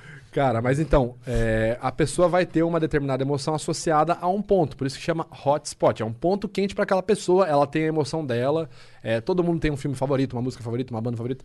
E o cara vai sentir a emoção de felicidade quando ele pensar naquilo, quando ele ter acesso àquilo, quando ele falar sobre aquilo. Isso é um hotspot. O vídeo do Naldo. É, quando ele foi acusado de bater na mulher, não lembro se ele bateu ou se ele foi acusado, enfim, eu fiz análise. Sempre que ele falava Deus, no, no ah, porque Deus me ajudou, agora eu encontrei Deus, Deus me liberou lá. Ele fazia uma microexpressão de desprezo. Então, assim, eu falo, isso pode ser um hotspot. Por quê? Pô, sei lá. Lembrando, não é uma martelada final, uma hipótese. De repente, o assessor dele falou: Meu, fala que, fala que Deus te ajudou ali, pô, vai ficar legal. De repente, o cara foi para. Puta, tô tendo que falar isso. Então, gente, agora que eu encontrei Deus, e então Entendi. Deus e Deus. Então, o cara sempre mostrava desprezo quando, ia falar, quando falava sobre Deus. Em um caso que eu estudei também, bem similar. Ah, esse caso também averiguando ali uma suposta. Não é- não é espionagem, um suposto furto dentro da empresa. É, deixa eu ver o que eu posso falar sem me complicar, porque esse é um caso que já foi fechado já. Uma empresa que a gente estava trabalhando, associadas a veículos automotivos, olha só, palavra antiprocesso. Um funcionário específico ali da empresa estava sendo acusado de. Eu vou mudar o nome aqui, tá? É, eu não posso ser processado, enfim. Se eu mudando o nome, eu não estou informando a peça em si. Mas imagina que o funcionário de uma concessionária, de uma, de uma empresa de, de carros, ele estava sendo acusado, suspeita de estar fazendo Ó, o ali. ato falho. É. Não, mas isso eu posso falar. Do carro eu posso falar. Do carro eu posso falar. Tá. Eu vou mudar o nome de tudo. Então. Espero mudar o nome de tudo, né? Vamos lá. Vai, antessala. Funciona. Dá um papel e caneta aí pra escrever É, o nome verdadeiro. Não, tô brincando. Ele estava sendo acusado de furtar, de fazer vendas por fora de uma um determinado modelo de carro. Não vou falar esse nome, beleza. Só me hipnotizando aqui. E em determinado momento na entrevista dele, a, a gente saiu tal, e a gente observou ali o, o- pessoal conversando, né? Cara, sempre que ele fala determinado, é, determinado, determinado modelo de carro, ele faz a expressão de medo. Meu, vamos fazer o seguinte: vamos falar várias vezes essa palavra em vários contextos possíveis, e aí a gente vai para essa marca específica e questiona. Beleza. Aí entraram na sala, tal, a galera, o pessoal entrou começou a falar. Então, quer ver? Eu vou dar um exemplo. Tu gosta muito de jogar golfe. Medo. Sim, é, golfe. Pô, cara, tu viu aquele, aquele filme do golfinho? Medo. Sempre que remetia a palavra golfe, o cara medo. E aí foram pro interrogatório, né? Então, a gente está tendo essas informações, a gente suspeita que o, o processo que você está fazendo é no carro golfe. Cara, ali o cara entrou num momento assim, pelo hotspot que a gente analisou ali antes, que a gente observou, a gente entendeu que o cara estava dissimulando nesse ponto. Por que, que só nesse ponto, a hora que falava golfe, ele mostrava medo, entendeu? Caralho. Essa foi uma pista. Quer ver um outro caso? Esse eu posso falar porque esse é público, agora não preciso ficar me segurando para ver o que eu vou falar. Ano passado, começo do ano passado, o caso Vale, tragédia de Brumadinho. Todo mundo sabe. Na época, eu analisei no dia o pronunciamento do presidente da Vale. Na época, o presidente da Vale. Não sei se é o mesmo ainda, um senhor lá. Não deve ser. Não deve ser, com esperamos que não. E, cara, na época as investigações eram super recentes, ninguém sabia absolutamente nada do que tinha ocorrido. Tipo, como é que porra aconteceu? E ali, na, minha análise, eu faço análise e eu percebo que sempre que o presidente da Vale fala a palavra laudo, ele abaixa o volume vocal, é, tensiona a musculatura do ombro e faz uma microexpressão de medo, com a U20. Sempre. Pá, pá, pá, pá, qualquer outro assunto. Não, porque a gente avali- avaliou, a gente averigou a segurança e tal. É, mas aí, é, como falaram do laudo, é, esse laudo é complicado. Aí sempre o cara tem essa alteração. E na época eu deixo, depois da minha conclusão do vídeo, eu deixo um- uma hipótese. Falo, olha, gente, não sei, não estou acusando, mas talvez por esse hotspot de medo, sempre que ele fala laudo, pode ser que o ponto frágil, o elo frágil da investigação esteja associado a alguma coisa de laudo, a algum laudo de segurança. Alguns meses depois vem a notícia, a, a notícia publicada pelo MP, a investigação do MP. A Vale eh, solicitava que essa empresa alemã forjasse os laudos para dizer que estava seguro. Caralho, entendi. O cara se entregou. É um hotspot. Toda a, a- a- todo o discurso dele, patatá, patatá, patatá, patatá, patatá, passadinho. Chegava em laudo, hotspot. Qualquer hora que falava laudo, medo, medo, medo. E o- esse hotspot, ele sobrepõe o, o, o, o, o- o Sim. estudo o do, do que você vai falar? Sobrepõe, Por sobre, exemplo, sobrepõe a história- é, a Ah, decoreba, sim, ele sim. sobrepõe a decoreba? o Po- hotspot? pode ocorrer, pode ocorrer sim. Numa situação de pressão. É, por exemplo, essa. Cara, tu, tu O é cara estudou, ele passou aquele texto ali várias vezes, mas, o ele hotspot... tava com o texto na mídia, mão, tava na o texto na mídia, mão. milhões de pessoas É. vendo ele falar. Cara, e a galera não é vendo, a galera aqui, ó. Ah, cara, as perguntas dos jornalistas eram tipo. Claro, é a situação. Você não vai falar, ô, senhor presidente, com- calma, não vou ficar bravo, hein? Cara, o senhor não disse que a empresa. Como que funcionava o laudo? Medo, medo. Então, quando chegava nessa pauta, laudo da empresa alemã, medo. E eu deixei a hipótese, e algum tempo depois veio a confirmação. Não que eu me gabe, ah, nossa, que legal tal. Mas é assim, é para entender essa correlação. Isso é um hotspot, né? E é, é uma realidade. A gente, a gente tem emoções específicas para pontos específicos. Por isso que eu falo, cara, não dá para ler mente. Qualquer cara que fale Letícia. pra você. Letícia? Amor. Ah, nossa, cara. o cara tá querendo me pegar na história da. O cara tá Não, querendo tem que pegar... pegar aqui na surpresa, O cara quer me pegar na história da cueca, que eu tô, tô treinado, meu filho. Uma moça sem calcinha não me fez perder as estrebeiras, não sei o que vai fazer, seu barbudão. Essa ninguém esperava, vai lá tudo. Porra. Mas eu, Letícia, mas eu falei, mas, cadê? Mas eu li a microexpressão de amor nos seus olhos, brilharam. É verdade genuína. Você projetou o corpo. Olha, Ó, é, tentou salvar. Boa, Igor. Não, ajudou. Cara, até esqueci o que eu tava falando. O que eu tava falando? Você tava. O, é, você tava explicando tava- os a gente casos. passou do lance É. do laudo É, Você já. meio que tinha finalizado a tua história. Ah, porque eu falo que não dá pra ler mente. Ah, verdade, É, é. verdade. É, é porque assim, é, cara, e entenda uma coisa, pessoal. Mentalismo é uma coisa. O cara não lê a sua mente de fato. Ele não... Ah, é, tem aquela série também, né? The O- Mentalist, do Você Patrick. Opa, claro. O que, que é um mentalista? Cara, o mentalista é um. é como- Ó, de novo, eu não sou mentalista, então, galera, não me rage, tá? O que eu entendo de mentalismo. É um profissional que trabalha de forma artística, realizando truques. Não sei se posso chamar de truque, se isso é ofensivo, pessoal da mágica, me desculpa. É, mas ele realiza performances de números associados ao ilusionismo. E o mentalismo, esses números estão mais associados a processos psicológicos do que processos visuais. Olha só, cadê a carta? Então, o mentalismo, por exemplo, pensa no nome, não sei o quê. Não fala. Aí tu vai ficar aqui. Tá, esse nome é Júlia. Aí, oh, como você sabia? Não, eu li somente. Mas na verdade são os movimentos psicomotores, né? O cara tá aqui vendo que em determinado momento sua boca se mexe assim, quer dizer que você tá pronunciando uma vogal, ou um L, ou um I. E a tendência, o cérebro ele tem uma tendência a autocompletar. Então eu falo assim, eu tô olhando você. Pensa num nome, você vai ficar, tá, mas não fala. Ah, o, eu vejo o, de repente Olga, Olavo, Otávio, é você. Você vai começar a fazer o T. O- Otávio, Otávio, isso faz sentido? Otário, é o que você é. Entendeu? Você vai pensando e o cara vai lendo. Entendi. Mas, cara, é- e assim, isso é mentalismo. E aí tem uma galera, não é do mentalismo, o pessoal do mentalismo é super honesto. Mas tem um pessoal que fala, tipo assim, não, eu vou te ensinar a ler mentes. Cara, porra nenhuma. Se você acha que você vai ler a mente de uma pessoa com linguagem corporal, você tá muito errado, você já tá começando no estudo errado, cara. É, a, a linguagem corporal, ela tem. E isso até que eu ia falar, eu esqueci de falar disso detetive youtuber.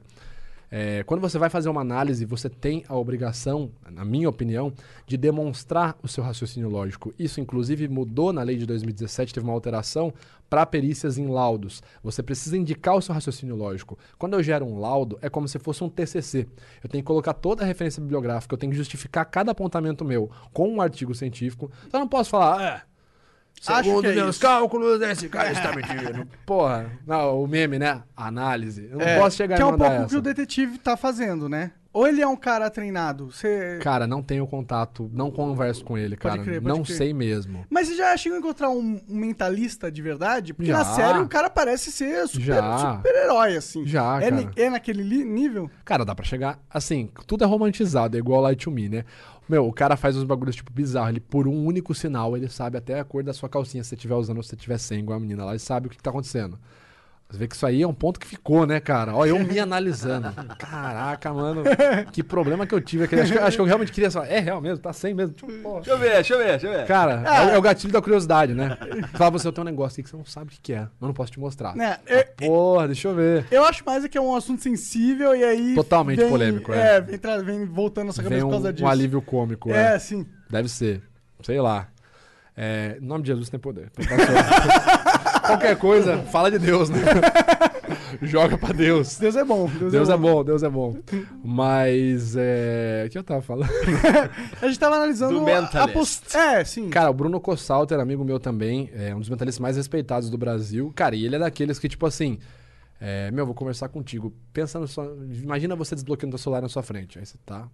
Ó, mas é importante que você não mexa. Sabe por que que eles falam isso, né? Teu cérebro pula o não. Quanto mais eu falo não, fale o nome, mais você vai. Ah, eu funciono assim. Quando alguém fala que eu não vou fazer algo ou não consigo... Hum, Cara, É, eu já escutei antigamente, que, é, não sei de quem, que falava assim, cara, se se você não quiser fazer ou não pensar em alguma coisa, é melhor você não pensar que não é pra pensar. Por exemplo, não pense em um elefante, tô pensando no elefante. Já foi. É. é tem- treinar meditação nessas horas aí. Ô, você tem que entrar no seu zanchinho, no seu murchinho ali. Um, um cara que medita pra caralho, ele mente melhor. Cara, não, não tem um referente. Lemente. Caralho, É? o cara foi Ó, nessa de o lemente. mentalista, ele medita, ele lê mente. Cara, eu não tenho um referencial bibliográfico pra falar sobre isso, não tenho, não tenho conhecimento, resu- resumindo, eu não tenho conhecimento dessa área. Eu medito. Não sei se eu minto muito bem ou se eu minto mal. Eu, eu acho que eu minto muito mal. Mal? Eu acho que eu minto muito mal. Por que você acha? Não sei, eu não, eu não sou acostumado a mentir. Tipo, eu minto, claro, todo mundo mente e tal, mas. As suas mentiras geralmente são mais associadas ao quê? Não tenta contar uma mentira como exemplo, mas tipo, a temática É, é pra evitar uma situação de desconforto desnecessária. Legal, você usa uma das nove motivações universais da mentira, então. Ah? Se não me engano, essa é a número 7. Legal. É, é- essa é uma das light me lies. conta todas elas, cara. Eu quero Nossa, saber. vamos ver se eu lembro. lembra? Não, é um artigo. Jean, pega aí, puxa aí pra gente. É o artigo do Paul Ekman, no- tem no livro Telling Lies. Cara, as nove motivações universais, vamos ver se eu lembro de todas. A primeira é evitar a punição. Eh, A segunda é obter recompensa, as duas mais óbvias e mais praticadas. A terceira é evitar a punição de terceiros, que é o exemplo da mãe que eu falei. Inclusive, evitar a punição de terceiros é o tipo de mentira mais praticado pelas mulheres. Interessante, Ó, né? Isso aí é falar algo bom pra elas. tem uma relação muito grande até com, creio eu, com o instinto materno, instinto de proteção, Faz sentido. tal. É, a quarta mentira, a quarta mentira mais comum é para evitar danos físicos. Então, por exemplo, vou apanhar da minha mãe se ela Não fui eu, mãe, não fui É, eu, mãe. Perfeito. Todo mundo que já Não, teve fala então, fala então, não vou te bater não. Tá Ah. bom, fui eu. É filha da puta, vou te meter. Você, mentiu pra mim. Você ensinou pior. O... Minha mãe é essa. Ah, a mãe de todo mundo, né, cara? Porra. Falam que a mãe ela não precisa dos meus cursos, né? As mães sabem detectar a mentira sem Do ter. filho, né? Ah, vê lá, cara. E curiosidade, a gente já começa a mentir com. Os estudos mostram de 3 a 6 meses de idade, a gente já tá manipulando o nosso choro e o nosso sorriso pra enganar os nossos pais. Curioso, né? Ah, mano, se o cachorro faz isso, acho que o bebê consegue Com também. né? certeza. A quinta mentira, se eu não me engano, é para evitar uma situação desagradável. Exemplo, ah, teu amigo quer ir na tua casa hoje, mas pô, tu tá sem saco, tu tá sem paciência, ou tu quer ficar na tua casa. Cara, não vai dar, porque hoje, putz, cara, nossa, hoje a minha cunhada vai lá, sei lá, vai dormir lá em casa. Você quer evitar uma situação desagradável. A sexta mentira é para preservar a sua privacidade sem revelar que você quer reservar a sua privacidade. Ah, um exemplo, sei lá, um, um exemplo, vai. tu quer se manter privado ao ponto de poder dar um peidão sem que ninguém saiba que foi tu. Aí tu vai lá do lado do, lado do saco de lixo e fala, nossa, esse lixo tá fedendo pra caralho. Então tu tá querendo preservar tua privacidade sem revelar que tu quer preservar tua privacidade. O Monarca não tem esse problema, não. Não. É, esse não. Cara- Eu, eu falei, eu não costumo mentir, eu tô falando. É, não, isso é verdade. Lá em Cara, casa. teve um lance que a, que a menina tava aqui. Ô, Bruno, vem cá. Aí ele, oi, linda. Aí veio no corredor. Oi, linda. Prá, levantou uma perna ainda e peidou. Foda-se. What the fuck? E a reação da mina? Riu. Eu, porque eu ri, todo mundo riu. Ah, ok. Beleza. Caraca, mano. É. Mas tem uns. Nossa, umas reações de vergonha. é, ela- Ah, Um cover hands É, aqui. rola uns cover hand, uma, uma, Nojo. uma- um vermelhidão na, na Ah, cara. ficou constrangida, cara. É. Caraca. Mas tudo bem, porque ó, é a primeira vez constrange, mas a segunda constrange menos, a Já terceira. Aí depois eu posso peidar à vontade. que é o fechou. que importa. Fechou. Já na- nessa casa nova vai cagar de mão dada, né? Ah, não Nossa. vai, mas é Não outra vai, casa. É né? outra casa, infelizmente. Caraca, mano. Mas é, a- a- lá em casa a gente fala que é o cachorro. Esse cachorro tá podre. É. Tal. Cara, mas agora é um comentário. Pô, pastor alemão, cachorro que peida pra boné, velho. Pelo amor de Ah, tá, Deus, é cara. do cachorro. Não, não, eu também. Porra, o pastor alemão é um cachorro desgraçado, É cara. bicho grande, né, mano? Tem muito pra peidar. né? Não, nossa, não, e bicho come pra boné. A oitava mentira mais comum é. Essa é a oitava. essa, Na verdade, essa é a nona, é que eu não tô lembrando da oitava. A nona mentira mais comum é mentir. Ah, lembrei, pô. Oitava, mentir pra gerar status quo. Então eu quero gerar uma impressão positiva na minha imagem social. É o famoso. Ô, tá vendo? Peguei, peguei, peguei. Entendi. É o cara que quer gerar uma, uma imagem, um status quo positivo. E a nona é. A nona, nono tipo de mentira é mentir, é a manipulação. É mentir para obter vantagem acima da manipulação de outras pessoas. Essa é a mais, mais perigosa. Que é realmente o cara que ele, o único interesse dele é tirar algum proveito da- de te iludir. Algum proveito geralmente bem negativo para você e positivo para ele. Entendi. Essa... É o charlatão. Então, eu tô fazendo uma série no meu canal chamada Desmascarando Charlatões, onde eu exponho só o modus operandi desse tipo de gente. Da hora, gosto, gosto disso. É. Cara, eu queria que tivessem 30 metaforandos, cara, porque eu acho que é muito importante esse negócio, velho. Eu acho que ajuda as pessoas a entenderem realmente qual é, né? Ah, e tem tanta pessoa ingênua no mundo, mano, e eu acho que começando a assistir esse tipo de parada, elas vão ter um pouco mais de. sabe, pelo menos vai expandir do que é possível acontecer na vida delas. Cara, mas eu acho que assim, é, eu acho que a necessidade de linguagem. Eu sempre falo isso, tá? É, quando eu ministro curso, quando eu tô em vídeo, em live, cara.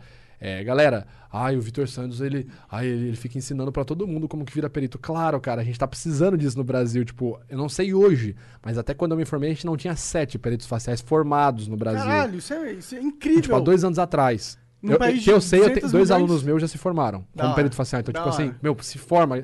Mas eu acho que assim, é importantíssimo. Falando de linguagem corporal, você vai falar pra milhares, pra dezenas, centenas, milhões de pessoas. Estude muito. É, tem uma linha muito tênue na linguagem corporal entre o que é puro achismo, bullshit total, e entre o que de fato tem uma pesquisa científica. Porque eu falo, quando eu comecei, cara, eu comecei, é, eu tive vários problemas de comunicação na minha juventude e adolescência. É, e aí, cara, eu estudei muito linguagem corporal, tive várias, várias melhores, como eu falei com vocês, né? Eu estudei no começo totalmente gado. É, estudei pra pegar mulher, né? Oh, linguagem corporal. Cara, todo Funcionou. homem faz qualquer coisa na vida, no final o motivo é pra pegar mulher. Cara, Deu certo, tá casado aí, ó. é. Porra, mas com ela não usei, porra. Já era, já, já era o especialista, já não. Não usou o caralho, É. duvido que tu não usou, Não, porra. ó, ó, ó, eu aqui, ó, eu aqui, ó. Ó, ó o cover hand aqui. É. Deixa eu ver pelo menos se essa mina aqui sairia comigo. Mas em defesa jogar- ao Vitor, a mulher dele também usou várias técnicas femininas. certeza. né? certeza. com certeza. A, a mulher ela tem uma, pro- pro- uma propensão muito maior a detectar a deso- a desonestidade com mais facilidade do que a gente, sem treinamento. Legal. É, se tem dois, duas pessoas sem treinamento, homem e uma mulher, a probabilidade é que a mulher seja muito mais precisa na detecção de mentira do que o homem. Isso, Legal. Dados crus, né? Olha lá, olha aí, olha aí, nós trazendo informações de superioridade feminina no flow aqui, pra se quebrar a cara que a gente é machista. Caralho, mano, é que ele precisa pegar todas as paradas maneiras e transformar em bagulho bosta. Desculpa. Esse é o poder dele. É o mão de Midas de bosta. É, monte de vida de bosta. Eu peido e eu transformo as coisas em bosta. Caraca, velho. Mas o. Cara, então, quando eu comecei, era muita coisa assim. Ah, linguagem corporal. Cara, era muito truque de. Era The Mentalist. Vou te ensinar a chegar numa roda e cativar todas as pessoas. Você vai aprender a detectar. Cara, não é assim. Cara, falando de detecção de mentira, é um caralho pra estudar isso. Quando tu acha que tu entendeu uma teoria, por exemplo, tu acha que tu dominou Ekman, tu tá entendendo o Ekman, tu tá entendendo Friesen, Rosenberg, Descartes, tu tá entendendo o. o qual é o nome dele? Antônio Damasio surge a Lisa Feldman Barrett com uma teoria contrária e que tem muito sentido e que tem muita resposta. E aí tu fala, caralho, eu tô estudando há 10 anos isso. E essa mina vem com uma teoria de 5 anos atrás contrária e faz sentido. Que da hora, mano. Então, cara, tu tem que. Eu, eu falo assim, é porque é, eu, do que eu conheço, no Brasil a gente tem pouquíssimos profissionais que realmente estudam a linguagem corporal. O que você tem é o cara que lê o corpo fala e, meu, oh, pô, o corpo fala, porra, usa persuasão. não sei o quê." Cara, é o que mais tem. E assim, eu não tô falando em qualquer lugar que você vai. Tu vai, tu vai fazer um curso. Cara, é, eu pareço até o xaropão.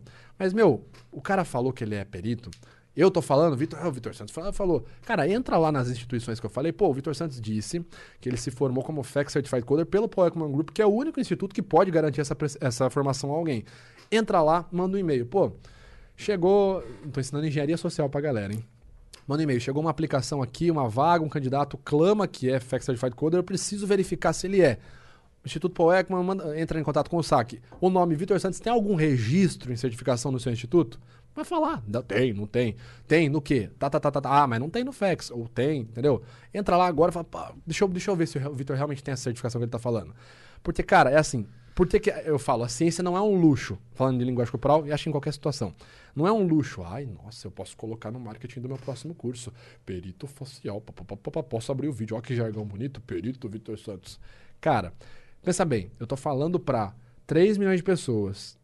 Eu tô colocando em risco ali, na hora que eu tô falando, ou PC Siqueira tal, qualquer pessoa, ah, é, Neymar, etc e tal, cara, eu em teoria tô correndo o risco de enviesar uma galera que depois pode atacar ou não essa pessoa. Então, olha a minha responsa. Cara, o mínimo eu tenho que entender o comportamento do que eu tô falando. Por isso que eu sempre falo assim, quando é caso muito complexo, gente, não sou psicólogo. é, tem, tem profissionais mais do que capacitados para falar disso, são profissionais da área da psicologia. Não vou adentrar em linha de personalidade, comportamento. Vou falar apenas de linguagem corporal, que é o que eu tenho capacidade, certificação para falar.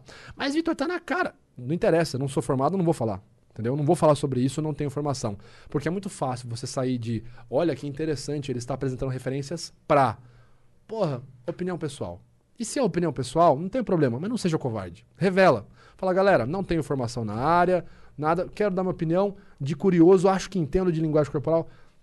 Que, cara, é, o que eu vejo, assim, às, às vezes a gente vai, é, por exemplo, isso é desa- desabafando pra vocês mesmo. Já chegou no caso de eu, Já, tipo... TV aqui ficou maluca. Já chegou no caso de eu, tipo, ministrar um curso pra oficiais da lei, policiais militares, e, tipo, no meio do curso a galera, ô Vitão, mas você não vai falar pra gente do batom, da, da marca de batom? Falei, marca de batom? É, pô, batom, assim, é, se a mu- mulher passar e o batom passar pra cima da linha do lábio. Tá, o que que tem a ver? É, pô, o cara que veio aqui deu curso pra gente falou. Pô, se, se a menina passa o batom e a linha do batom passa por cima do lábio, quer dizer que ela tem impotência sexual. Sério? Ah, mano.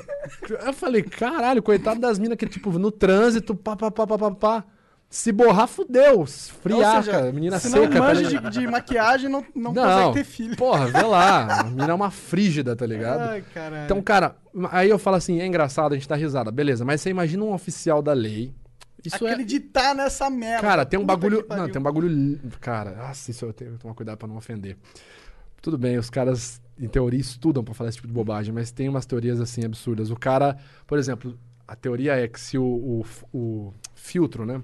Filtro nasal, nasolabial, isso aqui. Hum. Quanto mais separado, maior a tendência dessa pessoa ser uma predadora é, sex- sex- sexual, um psicopata. Então imagina que um, um oficial da lei tem essa informação, Ah. baseada em baseado, em nada. Aí o cara chega pra te analisar, tá conversando contigo. E aí tu deu o azar de, porra, ter nascido com o, o filtro um pouquinho mais afastado. Aí o cara tá julgando um caso. O que você acha que ele vai começar a pensar de forma enviesada? Com certeza. Pô, esse cara tem ali. Ó, ô Freitas, chega aí. Tendências. Tá vendo ali o cara. Freitas é muito nome de PM, né? Porra, total, cara. Não, é total PM. Inclusive, os que eu conheço chamam. A maioria dos que eu conheço chamam Freitas, né? Pô, Freitas, dá uma olhada ali. Você não acha que o cara lembra do curso? Do palestrinha? Tá vendo ali, ó? Psicopata, certeza, garantido. Pode prender. O filtro dele é separado 2 centímetros pra direita. Prende agora, esse desgraçado. Cara, olha o perigo. Entendeu? E- Nossa, sim, com certeza. Então é o que eu falo, cara. Primeiro, qualquer teoria de linguagem corporal que se preze a falar pra você que existe regra, dicionário, isso, cara, eu sou totalmente contra. Todo mundo sabe, quem faz meus cursos sabe, quem vê meus vídeos sabe. Eu sou contra dicionário. Ah, Vitor, quando você vai fazer um livro com o cara? Não tem como eu fazer um livro porque eu tenho que ter contexto. Não tem. Sempre que o cara cruzou o braço, sempre ele estará mentindo. Não, cara, o cara pode estar com frio ar-condicionado. O cara pode ter uma postura que ele está acostumado a processar assim melhor quando ele vai conversar. Cara, não existe é, livro de sinais. O cara não é um, uma- um livro para você ler o cara. Até porque nem todo ser humano é igual. Aliás, todo Exatamente. ser humano é diferente, né? Exatamente. Então, assim. Tem, quando- tem, tem coisas que são iguais, que é o, inclusive o que é baseado a sua Sim, ciência, sim. que é analisar é, processos do cérebro em reações né, microfaciais. É, as microexpressões faciais, elas são universais. Então, É. o cara daqui, da China, no Japão, nos Estados Unidos, África, o cara membro de uma tribo primitiva em, em é, Papua Nova Guiné, o cara que nunca teve contato com homem caucasiano, a microexpressão dele, quando ele fizer, recrutará os mesmos músculos que a gente aqui. Isso, beleza, isso já é validado. Agora, tudo que é gesto, postura, cara, isso sofre uma influência cultural tão grande. Quer ver um exemplo? Prosêmica. Hum. Prosêmica é a ciência feita pelo pesquisador Edward T. Hall, que mostra a forma como a gente utiliza o, o espaço entre uma pessoa e outra para comunicar uma informação. Então, o que, que o T. Hall percebeu? Geralmente, quanto mais afetiva for a minha intenção com você, maior a tendência de que eu me projete fisicamente mais próximo de você. Um exemplo, você vê um cara na rua, tu não conhece o cara, o cara para do seu lado. Amigão, é informação. Geralmente você dá um passo para trás, você se arruma e vocês ficam numa distância social, chamada distância social, é de um metro até um metro e quarenta. Ó, cara, tu vai ali, tu vira. Agora com a tua esposa, né, uma pessoa que você gosta, tu chega perto, assim, muito perto. A distância íntima, né, que a gente fala, é quando você sente o hálito da pessoa. Né? Bem que tem pessoa que tem um hálito que você Bafo. sente a dois metros de distância. É, né? Não tem muito o é. que fazer. Mas a, a prosêmica é muito. É muito vari- é, varia Isso muito foi uma culturalmente. indireta, cara? Não, vocês estão suaves. Oi, isso é uma surpresa pra mim. Vocês estão suaves agora. Bom, Ela já começa a apontar, né? zoeira, zoeira. Mas quer ver um exemplo, cara? A gente, a própria tacésica, ciência que estuda o toque. Então, geralmente, quando a gente gosta de alguém, a gente tende a tocar mais, porque a gente quer gerar uma impressão tátil, blá, blá, blá, blá, blá. Ok. Aí você vê, se você levar isso a sério ao pé da letra, como regra, você vê onde é furada. Tu já foi pra Paraíba? Pro Não. Nordeste? Cara, eles têm um hábito e cultural de tocar muito. É muito. Pá, pá, pá, pá, pá. Ó, Vitor, meu, meu amigo, vem cá, tu vai ver agora. Olha assim, bichinho. E, cara, é muito toque, toque, abraça e chega perto. E, cara, no primeiro dia eu achei estranho. Falei, caralho, velho, todo mundo aqui tá gostando de mim pra cacete, né? Não é possível se eu levar ao pé da letra isso, né? Sim. Mas não é, cara, é cultural.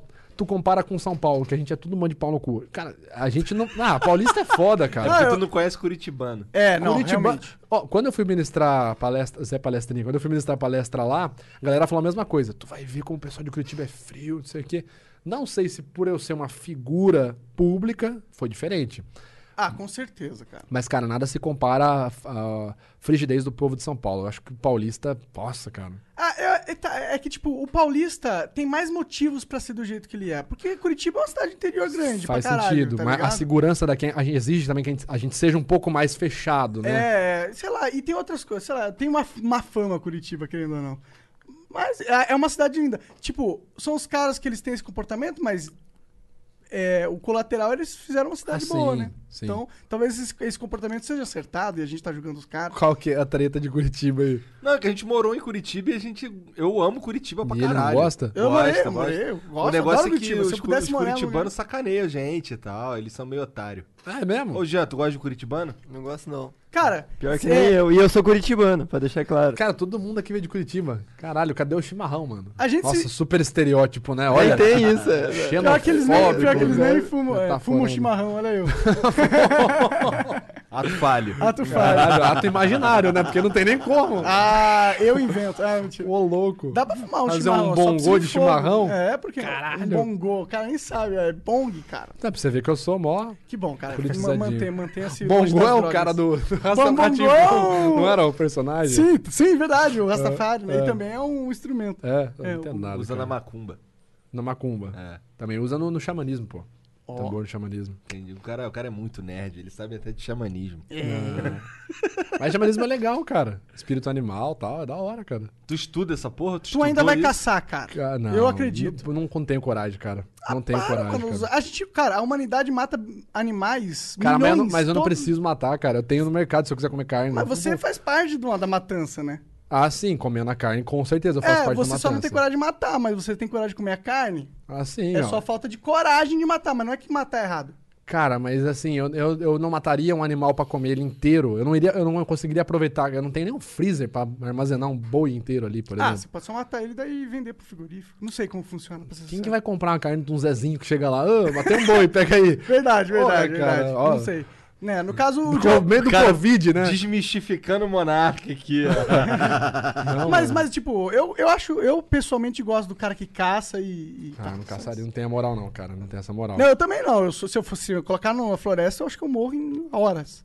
É. Insolação ou desidratação, alguma coisa assim. É, não, não. Eu consigo montar um acampamento, consigo. Ah, isso é da hora, então. Eu admiro essa Mas porra. não, não mataria, não, cara. A não ser que fosse a situação, claro, o animal mata- tá. É, É, com se você certeza. tivesse na floresta sem outros recursos, você mataria Com assim, ó. certeza, com certeza. Eu não, aposto. concordo. Não, não duvido, não sou contra. Agora, não sairia de casa, tipo assim, pô, hoje eu vou matar um javali. Por mais que seja uma praga, né? A gente tenha. É necessário matar os bichinhos, né? Querendo ou não. Você Porque tem um- senão eles vão acabar com o ecossistema de outros bichinhos. Eles estão matando outros bichinhos. A morte faz É. parte da vida, querendo ou não. É, e é até complicado do javali, né, cara? Porque assim, você ouve um negócio desse e fala, nossa, pelo menos eu, quando eu ouvi a primeira vez, isso que absurdo. Tem que fazer igual no parque Yellowstone, que eles implementaram lobos pra caçar os viados e os cervos, os predadores naturais e tal. Reformou toda a flora, todo o ecossistema quando colocou os lobos lá, vai deixar os humanos matar. Mas realmente, cara, é, foi feito um estudo. ah, os biólogos responsáveis disseram que não tem predador natural do javali no Brasil. Então, que loucura a gente começar de microexpressão facial e chegar no javali. Ah, flow é isso. Isso é o flow, né, cara? Porra. Que... E ó que eu nem fumei nada, hein? Ainda. Que isso, o pai dele tá aqui, cara.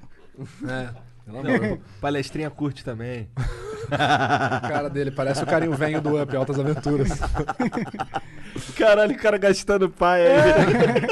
Pô, direto. Aquele velhinho do, do, do, do Up lá, é- eu acho ele muito foda, cara. Seu Frederiksen? Eu não lembro o nome. É Frederiksen seu mesmo. Frederiksen. é. Ele começa brabo pra caralho, depois ele Aí você entende a história por que que ele é bravo. É, Ah, é. Não, mas é muito bom. Pô, a Muito Pixar... bom. Eu chorei nos primeiros cinco minutos daquele filme. Nossa, é, é foda, né? É. O único filme que me fez quase chorar, que eu tive que segurar, foi Toy Story 3 no final. Ah, todo mundo. Não, eu não segurei porra nenhuma, cara. Nossa, que nem criança. E é engraçado que foi, quando lançou, foi eu e meu irmão, né, cara? E tipo assim, a gente ficou assim, né? Aí eu só vi assim. Aí eu olhei pro lado e falei, agora foda-se. Você tá chorando. Toy Story, Toy Story 3 no final, quando ele vai dar os bonecos É. lá, que ele olha pro Woody. Nossa. Caralho. É, até É arrepia, cara. isso aí. É. Cara, e, e o a- falando da Pixar, ó, já conectando o assunto aqui, aqui, aqui faz assunto.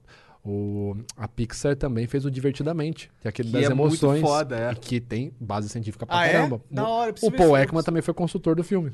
Entendi. Tem e muito é muito respaldo. interessante também, nesse filme aí, que assim, no começo, o, o- é- é, aquela mesa tem um botão. Cada um aperta o botão. Cada um tá ali no comando uma hora. Quer tá ligado? desmistificar os coachings do Brasil? Esse Brasil, no mundo. Esse filme fala que você não nasceu pra ser feliz. Você nasceu pra sentir todas as emoções, Pra daí sim você ficar feliz. E que é uma, uma vertente contrária, né? A gente tem muita vertente de positivismo. Não, independente do que houver, tu tem que estar feliz e tal. E não, é por aí, Ou cara. que é, o sentido da vida é a busca da felicidade. A gente busca, mas nem sempre é o sentido, né? É, eu acho que ser feliz é legal, tal, mas o sentido não pode estar atrelado à felicidade, porque não, porque eu acho que você corrompe o sentido nesse sentido. A felicidade por si só como fim é nada. É, aí a sua direção vai ser Hedonismo baseada num, num caractere, só numa parada se eu sou feliz ou não, isso é o psicopata, né? É, é, é. É, é, é, psicopata é complicado. Vamos dizer assim, levando mais pro lado da psicanálise, seria um cara que ele dá muita vazão ao id dele, certo? Ele dá muita vazão a- a- ao que ele tem de mais profundo. Inclusive, cara, isso é uma teoria que eu, eu sempre quis falar isso. É, Eu tenho essa teoria observando Outlast 2, o jogo. Tu já jogou? Já jogou Outlast Joguei 2? um pouquinho. É, eles chegam. Bom, então tu, sabe o contexto. Eles chegam numa, numa, numa tribo, numa, num vilarejo, onde literalmente a premissa é: tá liberado tudo. Então a galera estupra é, criança, estupra mulher, estupra homem, mata, estripa, enfim. E aí você vê que os caras eles estão é, com raiva, não, eles estão sempre felizes. Pra caralho. Muito felizes. E tipo, é. Não estou dizendo que a população seria assim se não houvessem regras e leis. Mas, cara, é muito interessante você observar como o comporta- comportamento primitivo, assim, o estudo que eu vejo. Bestial. É bestial, a gente é animal, né? No fim das contas, a gente é um animal, um tipo de animal, né? O, ser humano ele é um animal biopsicossocial, mas ainda é um animal. Biopsicossocial. Sim, a gente se relaciona biologicamente, psicologicamente e socialmente. Entendi. É. E, cara, e é muito louco. Você vê o- a vazão do id, que é, vamos dizer assim, seu, ma- a sua camada mais profunda, quando você coloca ela pra fora sem restrições, sem medo de punição, só buscando recompensa, o estrago que é, né, cara? Sim, é um caos total. Você né? já viu que eu sou extremamente law, né? Law and order. né? Law and order. É. Eu, eu, sou, eu, eu, particularmente, também sou muito order. Não sou, e LOL também. Eu só não. A gente aqui, na verdade, tem um- uma discussão de como o LOL tem que ser enforçado, só isso. É complicado. Cara, é uma coisa que eu fui entendendo estudando quando eu fui me formando em investigação, né? A lei, ela não é pra todo mundo. A lei, ela tenta ser abrangente, mas dificilmente ela vai atender a todos. Isso... Em que sentido? Como assim? Cara, no, no sentido que o Monark falou. O cara estuprou tua filha, tu viu. Porra, o que, que tu quer fazer? Arrebentar o cara. O que eu vou fazer? Só que tu tá errado. Tu, tu pode ser visto, na maioria dos casos, claro, é, o direito não é uma ciência exata, né? Vai do juiz, como eu falei. Mas tu quer matar. Cara, vamos supor, o Monark gostaria. Supondo, não tô, não tô botando palavra na tua boca, mas Ah. pelo que você me falou, que eu entendi. Num caso desse, você gostaria de causar um dano pra esse cara, não sei se matar ou se torturar. Matar, pelo que você falou. Matar, com certeza. Sem ser punido. Não necessariamente. Eu, acho que é, seria mais justo que eu não fosse punido, porque o cara mereceu a morte, mas eu entendo as consequências se eu estou inserido no contexto social. Perfeito, perfeito. Justiça e lei. Ok, perfeito. A lei não vai atender o monarca nesse sentido. Não vai atender ele. Não vai ser pra ele a lei que a lei de crime passional não vai ser pra ele nesse momento. Pô, ele, ele deu vazão, mas não tá atendendo ele, entendeu? Então, como ele falou, não seria justo. E é nesse sentido que em teoria fala-se, né, que a lei não é pra todos, né? Ela tenta ser o mais abrangente possível, mas ela, dificilmente ela vai pegar e fazer uma lei específica pra você, né? Lembrando, eu não sou é, profissional de direito, pouco que eu entendo de direito é só o que diz respeito à minha profissão. Ah, eu sou de só. detetive. Eu sou só detetive, eu sou só. Não, mas é. Não sei o quê, eu sou foda. Não, mas eu só tenho que decorar uma lei, a 13.432 de 2017, que é a lei que rege a minha profissão de investigador particular. Então. O que, que diz essa lei? A gente entende o que é o dever de um detetive, né? Porque, por exemplo, você fala assim, cara, tu investiga traição, mas tu pode fazer isso? Sim. Tu pode seguir uma pessoa na rua? Sim. Tu pode gravar a conversa dela com a amiga dela? Sim. Tu pode filmar? Sim. Desde que você seja um detetive. E você esteja trabalhando no- na medida pública, trabalhando no espaço público. A partir do momento que essa pessoa entrar na casa dela, por mais que eu veja que ela tá com um amante no chuveiro, não posso filmar, nem fotografar, nem nada. O que ela Entendi. faz na casa dela, de certo ou errado, é de íntimo direito dela. Mas tu pode relatar isso pro cara? Não, isso é inválido. Isso é inválido, cara. Eu tô invadindo a privacidade dela. Entendi. Mesmo que você veja e, caralho, esse aqui é o único mole que, que aconteceu. O cara tá aqui ah, mas é difícil, cara. Não, não é. Não, tudo bem, mas vamos quer- dizer Porque o cara vai seja. sair da casa uma hora também, né? E, ah, a partir do momento que o É cara tá na calçada, eu posso tirar foto. Sim. É assim, na verdade, olha eu me complicando aqui, hein? Galera que vai me contratar, calma. É, isso pode ser discutível. Eu posso fazer um relato de, seguir, de, de perseguição, né? Posso seguir essa pessoa depois dela sair da casa. Mas quer ver um exemplo no curso de detetive que o professor falou pra gente? É, um cara tava sendo. Ó, ó, na, verdade, não. Eu vou entrar em outro caso. Esse aqui é mais interessante. Vamos supor, o detetive está investigando. Vamos supor que no meio da investigação, o que é um, um- um trabalho que a gente faz também é de rastrear pessoas. Aham. A pessoa está desaparecida, se chama detetive particular, a gente rastreia, vai em outro estado, piriri, poró. Beleza. Aí eu estou investigando uma pessoa. Eu cheguei em um determinado ponto da investigação que eu suspeito que essa pessoa ou está mantida em cativeiro ou essa pessoa está morta, eu tenho que abandonar a investigação. Porque sai da, da esfera civil e entra na esfera criminal. E um detetive particular não tem apoio do Estado, não tem direito para investigar eh, nada que seja criminal, a não ser que o delegado daquele caso autorize nominalmente esse detetive. Você tem o dever de fazer a denúncia? Cara, isso é discutível. Eu, eu- eu posso comunicar ao meu contratante e aí o que ele vai fazer com essa informação é dele. Eu não posso tomar nenhuma iniciativa para do progresso do caso, né? Para progredir com esse caso. É Um caso que o professor fala pra gente era assim, né? O detetive particular estava fazendo uma investigação sobre um- uma possível fraude que estava acontecendo com um funcionário de uma empresa e ele descobriu que esse funcionário estava fraudando também o governo, a prefeitura da cidade que ele morava. O detetive então começa, a, inva- conduz a investigação, continua, e ali já está na esfera criminal. Né? O cara entrou em fraude. Descobriram outros poréns também. Esse cara cometia violência contra os funcionários da, da, do local onde ele trabalhava. Então entrou numa esfera muito mais tensa. Esse detetive trouxe as provas pro cliente, o cliente apresentou a prova em audiência, e você fala, caralho, foda, mano, o cara pegou, aí você vê, o cara não tem, não tá, não tem apoio do Estado e tal. Provas todas anuladas. Ele não é investigador, ele não tem poder do Estado para conduzir a investigação. Por mais que ele tá aqui, o cara fazendo, prova anulada. Parece uma falha isso, né? Como Na eu falei, a opinião. lei não é pra todos. A lei ou- não é pra todos e a lei não tá é, idealmente onde ela deveria estar. Também. É complicado. Cara, a lei é. Como eu falo, eu sou super. Galera, que, quem estiver vendo isso, tipo, ah, Vitor, não é assim. Cara, você tá certo, eu tô errado porque eu não sou advogado. Eu entendo pouco, parco, meus conhecimentos são parcos em direitos, então assim. Assim, claro, mas, pô, é, a gente tirar a conclusão que nesse, pe- nessa é um situação flow, da uma conversa, Não, tal. não, sim, sim, não. Mas, mas a gente, pô, sei lá, levantar a hipótese que na situação da humanidade atual a gente ainda não chegou nas melhores conclusões possíveis em, em relação de quais são as melhores leis pra gente ter, eu acho que é meio que É, é um dan, né? Não, mas, mas é o que acontece. Não teria como a gente tá. É um dan.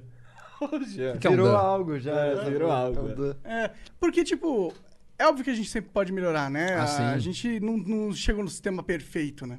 É só isso. É, a gente tenta entender, né? É, é assim, cara, eu admiro muito quem realmente se debruça sobre o estudo do direito no Brasil, porque, cara, é um bagulho muito complexo. No Brasil, então, Cara, e tu olha pra um caso, tu vê o caso, tipo assim, meu, é, nossa, o, o o profissional, esse advogado, esse doutor, ele deu a explicação perfeita do caso. Aparece um outro advogado, outro doutor, com a mesma. É, do mesmo calibre dele, cara, e não, tu não viu no ECA, não sei o que, parará, parará, estatuto da criança adolescente. Então é muito. Cara, eu, eu admiro realmente, porque é um trabalho excruciante, cara. Você entender um caso e falar, entendi. Não, não entendeu, não. Porque tem um fator interpretativo. E aí tu vai pra onde tu quiser isso daí, pode né, crer. Não, é uma profissão incrível, realmente. A- a- tudo- É. Na verdade, é, todo esse negócio envolvido lei e tal, eu acho que é importantíssimo. Não, é complicado. É, é muito importante, mas, cara, é um negócio muito. É muito sensível, né, Sim, cara? Sim, sim. É, é difícil mesmo. É, eu não tenho tino pra isso aí, não. Mas, ah, diga. Tem uma. Puta, não sei, tem, dá tempo de eu contar uma, Dá, dá história? tempo de qualquer coisa. Tranquilo? Sim. É, cara, lembra que eu comentei, só comentei antes que tio, você falou Felipe Neto. Ah, é eu- verdade! verdade, Se tu Cara- quisesse hypar, tu podia falar, beleza, mas depois dos comerciais e tal. Verdade. Não, não, vamos falar, vamos falar. É verdade, você analisou o Felipe Neto várias vezes. né? Analisei, Inclusive, ele- eu vi um vídeo que ele pegou e falou: ó, metaforando, me analise agora. é, mó. Você loucão. analisou aquela parte lá? Analisei, ainda falei, ainda falei assim, ô Felipe, você teve a audácia de me pedir pra analisar. Muito obrigado. Estou aqui agora. Não é nem analisar, mas já que você chamou na chincha. E essa parte que ele fala que, na hora que ele fala pra você analisar, aquilo, você- o que, que vocês analisou Ah, naquilo? cara, é uma piada, um, Uma um piada. comentário, Entendi, nada. entendi. Talvez, talvez realmente- querer criar um gatilho de superioridade em cima de mim, mas. Entendi, é, entendi. Nada muito relevante. Mas é, você tem histórias bizarras do Felipe, não? Tem uma. Ah, Cara, e essa vocês vão fazer tipo assim. What the fuck? Cadê, manda? Felipe Neto quase foi o dono do canal Metaforando. que? É, é, ninguém esperava, cara. A reação Por da galera, essa eu cara. não esperava Realmente mesmo. foi um plot twist essa aí. Não, total, cara. Você imagina, ah, o 17, você é fascista genuíno? Não, isso é bizarro. Quase que, quase que o Vitão sai. Malhacoi! Nossa, hebraico. Caralho. Mas como que foi essa história? Ele tentou comprar? Como que foi essa porra? Não, não, não, não. Cara, é, realmente é um bagulho totalmente nada a ver. 2016, certo? Felipe Neto, outra vibe, outro ser humano, é, outro ser humano não. Outra vibe, pelo menos de conteúdo, vamos lá, isso eu posso dizer. Eu acompanhava o Felipe Neto quando eu era mais novo, acho que muita gente assistiu. Cara, eu lembro no, no- no começo, quando não salvo, compartilhava os vídeos dele em 2011 e tal. Meu, vamos dar uma moral pro cara, o cara é bom. Tipo, eu lembro quando saiu o vídeo do Cine, do Restart, dos Aham, coloridos, cara, eu lembro disso. Então eu acompanhava o cara e tal. E em 2016 ele foi fazer uma peça de teatro lá na minha cidade, lá em Rio Claro. E aí, beleza tal. Ele vai lá e, meu, a peça era não faz sentido. Era uma peça bem madura, ia ter temas legais e tal. Todo meus amigos queriam ir, falei, ah, vamos tal. E eu tava numa época. é, eu tava meio, eu ta- tava meio fudido, né? Acho que essa é a palavra. Eu tava desempregado, ti- tinha acabado de ter voltado para pro interior. É, porque fiquei numa condição meio complicada. Meu pai teve uns problemas de arritmia, voltei para ajudar ele. Fiquei financeiramente ruim, morava em São Paulo, cursava cinema. E aí voltei pro interior. E aí, cara, quando eu voltei, eu comecei a trabalhar em processo de criar. Falei, pô, vou criar um canal. Tanto é que no final de 2016, no finalzinho, eu criei Metaforando. Então, putz, eu falei, putz, o des- o design do canal vai ser assim, vai ser assado, eu vou abordar esse tema, psicologia, linguagem corporal, as teorias que eu vou utilizar são Ekman, Freeze, Vrij e tal. Comecei a, a tudo, eu falei, cara, mas como que eu vou criar um canal do zero? Pô, aí, na época, na hora, no dia que eu tava lá na, na, na- na cidade, ia até a palestra dele, eu falei, cara, Como eu sempre sou de anotar, eu sou muito de anotar fisicamente, falei, cara, vou entregar esse caderno pro Felipe Neto. Tá tudo aqui. Como criar o Metaforando, o nome do canal. Caralho. Eu tava em dúvida entre Psicopop ou Metaforando. Tava Prefiro metaforando, eu acho. Hoje eu acho que faz mais sentido, Aham. metaforando a palavra em si. E aí, cara, escrevi tudo lá, pô, vai ser assim, vai ser assado, tal. É, eu quero colocar essas teorias em prática, os vídeos devem ser analisando tal Isso você coisa falando tal. com ele pessoalmente. Não, não, isso eu escrevendo no caderno. Entendi. Eu fui escrevendo no caderno. Escrevi, eu, eu imagino assim, um, um semestre inteiro de 2016 eu preparando um canal, a criação de um canal. Pô, eu quero que a thumbnail seja assim, vai ter uma marcação vermelha na boca, no canto, quando o cara Super fizer. nerd. Ah, eu, eu sou, Planejou cara. tudo, Nisso, né? nisso eu, eu- eu sou totalmente... Eu tento me antever pra não, não sofrer em nenhuma situação. Então, pô, tá, vai ser assim e tal. E, meu, no dia... Até que meu irmão tava junto, na época a gente ainda era namorado, ela falou, cara, tu vai entregar mesmo. Eu falei, ah, cara, eu não tenho como, como que eu vou... Quem vai querer... Juro, eu, eu falava, quem vai se interessar por linguagem corporal? Meu irmão e meu pai, cara, quem vai se interessar por linguagem corporal? Hoje em dia a galera quer ver prank, quer ver vlog. Então, tipo assim, eu, eu, cara, realmente, meu, vou entregar pro cara. Fiquei em último na fila, depois do show dele, a galera vai, leva tudo, presente e tal. Ele abraça, a galera tira foto e tal. Não sei se ele faz isso hoje em dia. Fiquei em último da fila, cheguei, um caderninho do Batman ainda. Pô, Felipe, cara, pô, tô com uma ideia aqui. Pô, irmão, muito, muito obrigado, irmão. Vai dar, ô, vamos lá, vou dar uma olhada. Cara, eu, nossa, cara, pô, saí do, do te- teatro Coraçãozinho a mil. Pô, cara, que legal, meu. Pô, o cara vai dar uma atenção, tal. Aí na semana seguinte ele fazia tipo um react dos recebidinhos das cidades que ele ia. E ele, pessoal, eu quero agradecer o pessoal de Rio Claro. Eu, puta, agora. Pô, aí um ursinho de pelúcia, um desenho dele, parará, tarará. Acabou o vídeo, nada. Ah, é que não tinha muito a ver. Hoje eu entendo. É, Na sim. época, tipo, mas hoje, né? É, vai não, saber se não, leu. não Será que eu não ele xingue leu? ele hoje em dia também. Não, brincadeira, É. gente, pelo amor de Deus. Felipe, você leu? Esse- Cara, você tinha um, um caderno que valia ouro na sua mão. Tu tava com metafora na mão. Quase vocês têm o fenetorano aí. Caralho. É porque não, na verdade, esse Não, não, não, não ia ser sem fazer- relevância total, imagina. É. Foi o que eu falei do, do, do fascista genuíno, mas em teoria ele não tinha nem conhecimento. É, não Assim, tinha eu, como. eu dei, vamos dizer assim, eu dei a imagem visual pra ele, toda desenhada. Era uma esperança pra ver, pô, vai que ele engaja e É, quer a minha ideia, exatamente. A minha ideia era, olha só, esse- a minha cabeça de jirico. Felipe Neto olhando, nossa, esse garoto, esse garoto é muito bom. Vou chamar ele, chamar ele de agora. Vitor Santos, entra aí, você é o. Cara, ele patrocinava uma galera. Inclusive, Sim, eu sei sim. que tinha uma treta daqui de. É, ele, ele, tinha, ele tinha uma empresa do qual ele é sócio, que patrocinava aqui e não patrocina mais. É, ele não curtiu que eu feri os sentimentos dele. Eu lembro que você deu uma tuitada meio É, cabelosa. aí os sentimentos dele ficaram muito magoadinhos e ele foi exercer o poder que ele tinha. Eu, hein? Felipe Neto é gente boa. Por isso que eu queria dar o caderno pra ele, tá bom? Cara, mas enfim. E aí tava todo, vamos dizer assim, toda a identidade visual do Metaforando tava lá, como fazer as thumbs, como fazer os vídeos. E tava na mão do cara, velho.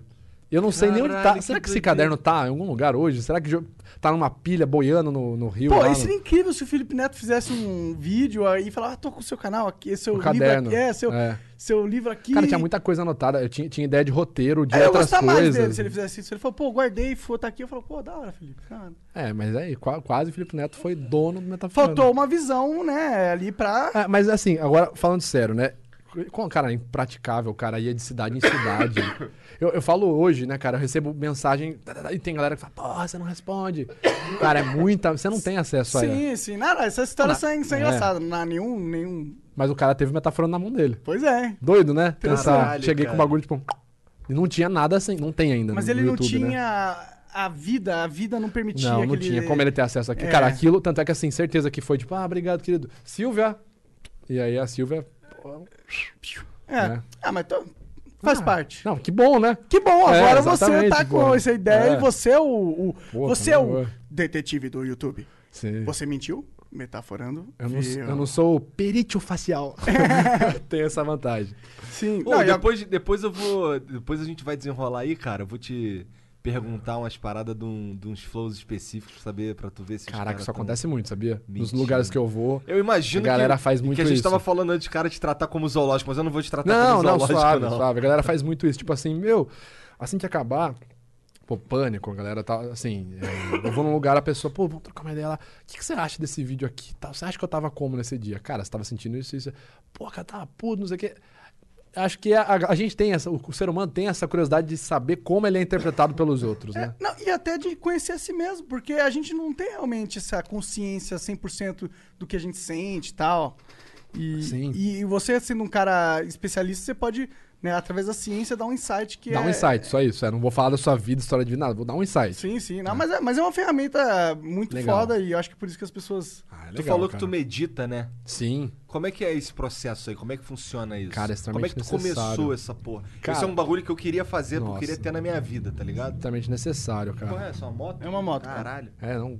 Falando de meditação, passou espírito aqui, né?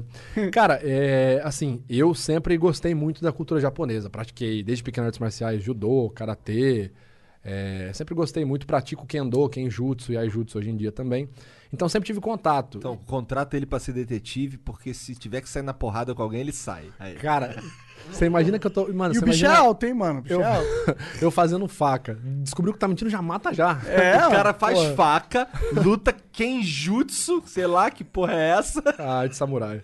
Olha aí, cara, tá maluco. O cara É. faz faca e luta arte samurai. Ó, num apocalipse zumbi, uma espada samurai eu acho que é a melhor arma. Ah, velho, só vê a Michonne, né, cara? Não fica sem munição nunca.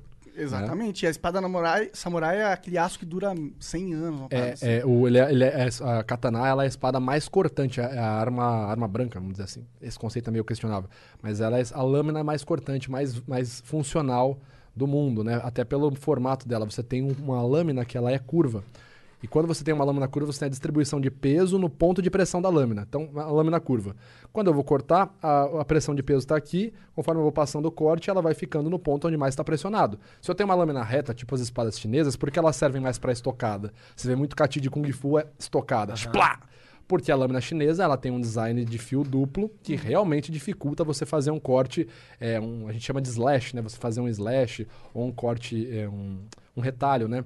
Porque é mais propício para a aerodinâmica da lâmina para você fazer uma perfuração e não para você cortar. Então a katana é super funcional, Pica, cara. pra, pica pra caralho. E, du- e a durabilidade da katana? O aço, é, geralmente as, as katanas hoje em dia, pelo menos que eu tenho contato no Brasil, é tudo aço damasco. Então é um aço com durabilidade muito alta. Ele é dobrado várias vezes, né? Da hora, Quando você, tá hora. fazendo a, quando você tá fazendo a lâmina na forja, você Queria puxa, dobra, umas- puxa, dobra, puxa, dobra. Umas katana no meu... Minha parede, assim. Eu tenho no, no fundo do metaforando uma Ah, é? katana Ah, em uma- cima. da em cima no- Tu, e tu sabe usar essa porra? Claro. Caralho, que maneiro, cara. O meu professor, meu sensei, fala, cara, tu, katana não é brinquedo, tu não tira ela, a menos que você não mentalize que você vai matar alguém. Então, é melhor tá- do que uma faca AK-47? Ah! Caralho, quebrou tudo. Essa. É que dizem que é perfeito pro combate, né? Perfeito, repescando, essa daí superou a calcinha. Agora você me quebrou, mano. Porra, você me quebrou. Nem lembro o que eu tava falando.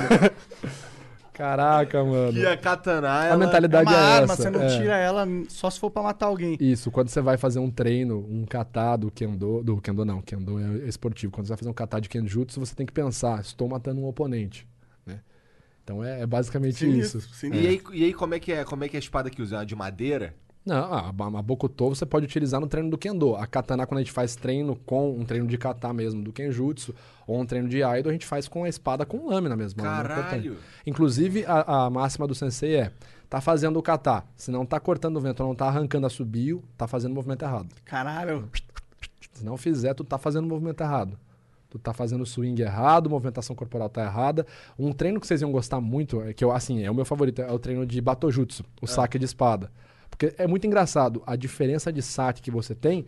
E é louco você pensar que há X anos atrás, o Batojutsu era uma técnica mortal, que tipo, eu sacava a espada e te matava se eu sacasse antes de você. Então a gente tem esse treino. A gente fica um na frente do outro e vê quem saca primeiro. Calma. Como assim, Vitor? A gente fica um de frente pro outro, 3 metros de distância. Você consegue ver se você passou. O sensei vê, né? O sensei vai lá, para e fala, Hajime, plá!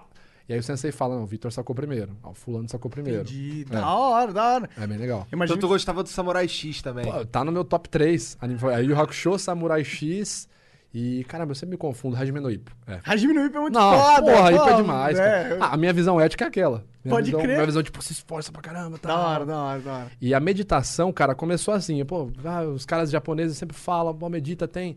A gente entende o shintoísmo, você entra em meditação. Acho que mais ou menos uns 14, 15 anos eu comecei a meditar. Não conseguia fazer nada, não conseguia ficar calmo, nem nada. E beleza, só que ao longo do tempo foi amadurecendo o processo, até o processo da meditação caminhando, que hoje em dia é o que eu mais faço. Como eu falei, eu moro do lado da floresta. Então sim. eu- toda manhã eu entro na floresta para caminhar Da hora. mas para meditar. Então, o que é a meditação? Pode ser resumido como um exercício de respiração, onde você tenta se concentrar no mu, no vazio. No mu, no chifre. Porra, cara. Pô, eu Aí, um pô, chifre. agora eu vou, vou lá votar no Bolsonaro.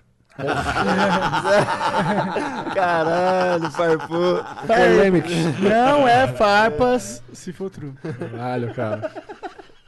Eu não, eu tenho palavras para.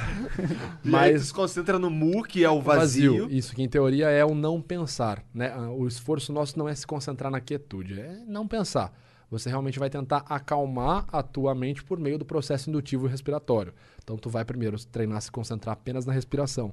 Pô, tá tá um bagulho tosco? Tenta. Ficar Cara, cinco minutos. Eu não consigo só ficar sem pensar em Perfeito. nada com a mente vazia. Eu não consigo mesmo, tá ligado? Eu já parei, fiquei assim, já fiquei deitado numa de, tá, não vou pensar em nada. Não é impossível, é impossível. É, mas eu acho que o, o Vitor pode me corrigir. É a- esse processo de desapegar dos pensamentos que vêm, que é o exercício que torna a sua mente mais calma. Sim. Os pensamentos eles vão vir, não tem como, realmente. Isso é algo que não tem como mudar. Mas você tem a opção de dar é, importância aos pensamentos ou não. Você pode só simplesmente deixar eles irem embora. Esse é o exercício. Cara, e é, é exatamente isso. E assim, às vezes você fala assim, porra, tô super concentrado tal, tô pensando. Cara, e tu tá lá na respiração. Tá respirando tal. Aí você fala, caramba, eu não fiz tal coisa. Puta que. Aí, hora que tu, tu vê, tu vai parar na, porra, na conversa do, do javali, entendeu? E é muito engraçado que a gente tenha o processo de atenção plena. A gente tem muita influência de estados fisiológicos ou emocionais também na meditação. Então, às vezes você acordou bem, tu vai meditar, mas tu tá com fome. Então, o fato de você ter ali um, um baixo índice glicêmico pode gerar um aumento de cortisol na sua corrente sanguínea que vai te deixar estressado. Automaticamente você vai começar a sair da meditação. Então, é muito doido. O processo de atenção plena é isso, que é um processo que eu tento praticar ao máximo. É, que nem eu falei da, da atenção, né? Tipo, eu tento sempre prestar atenção na situação para evitar cometer algum tipo de erro, né? Isso, é um, isso vem, inclusive, do, do próprio Bushido, né? O Mushin. É você ter o espírito do não se concentrar em nada, né? O Zanshin, o aqui e agora. Se concentrar no vazio. Porque é muito louco, cara. Isso eu percebo, isso realmente é uma sensação que eu sinto muito grande. A- das vezes que eu tive problemas na vida que eu precisei enfrentar, cara, quanto mais eu me concentrei no problema, mais cagada eu fazia. É bizarro, tentando acertar, né? Sim. Tipo, cara, eu vou resolver preu. Pro... Cara, isso eu vejo no treino. Eu tô treinando. Pá, pá, pá, pá, então eu tô lá. Cara, eu, eu chego no treino, eu faço a meditação antes de entrar, porque, cara, eu, eu vou me concentrar ali. Mas a gente é ser humano. Tem dia que você tá puto, porra, o vídeo tal.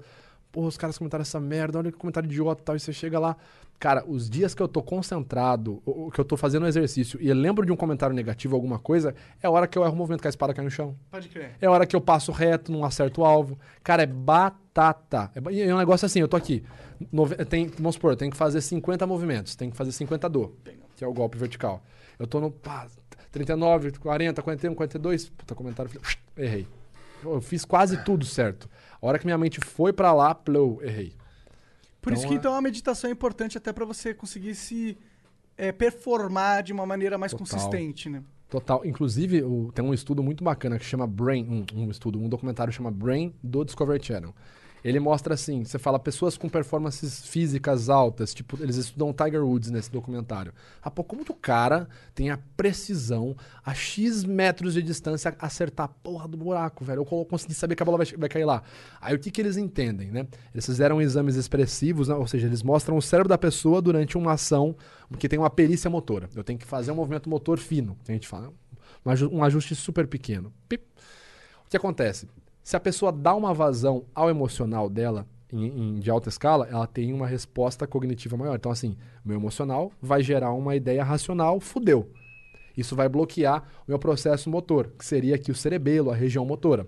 Então, o que, que esses caras fazem? Eles conseguem reduzir o processo emocional, por consequência, as regiões racionais também ficam frias, né? No- no- na máquina dá pra ver que tá bem gelado, só tá vermelho, só tá em atividade a região motora. É como se o cara não pensasse, ele só agisse. Ele não se concentra, vou acertar, vou errar, vou fazer. 40... Não.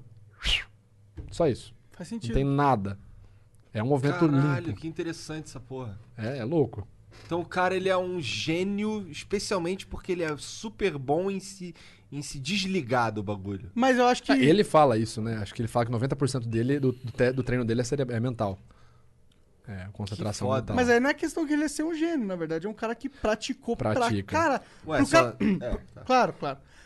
Ele é um gênio. Mas pro cara conseguir ter essa frieza de emoção, eu imagino que ele deve ter. é, batido naquele taco um milhão de vezes. E eu acho dois, que. dois, três, quatro. É, cara, é porque é uma forma de você se, se autocondicionar a parar de pensar. É, a gente tem essa, essa premissa, né? O sensei fala assim, cara, você chega no primeiro, nos primeiros treinos, sabe o que você faz? Você anda. Só. Você aprende a fazer ali um movimento semicircular com o pé. O suriashi. Vou aprender só a andar em meia lua. Porra, você vai ficar duas horas sim, e no próximo treino você vai fazer a mesma coisa. Pô, que legal, aprendi a andar. Agora eu vou andar segurando a espada imaginária. Eu vou aprender a posição de mão. Então você fala, cara, por que, que eu vou fazer isso? É exatamente isso. Eu não vou me preocupar com o movimento de mão quando eu estiver no meu décimo, é, no meu sexto ano de treinamento. Eu não quero pensar se minha mão tá certa. Eu já internalizei esse movimento. Memória muscular. É, exatamente, eu só vou. Eu só vou.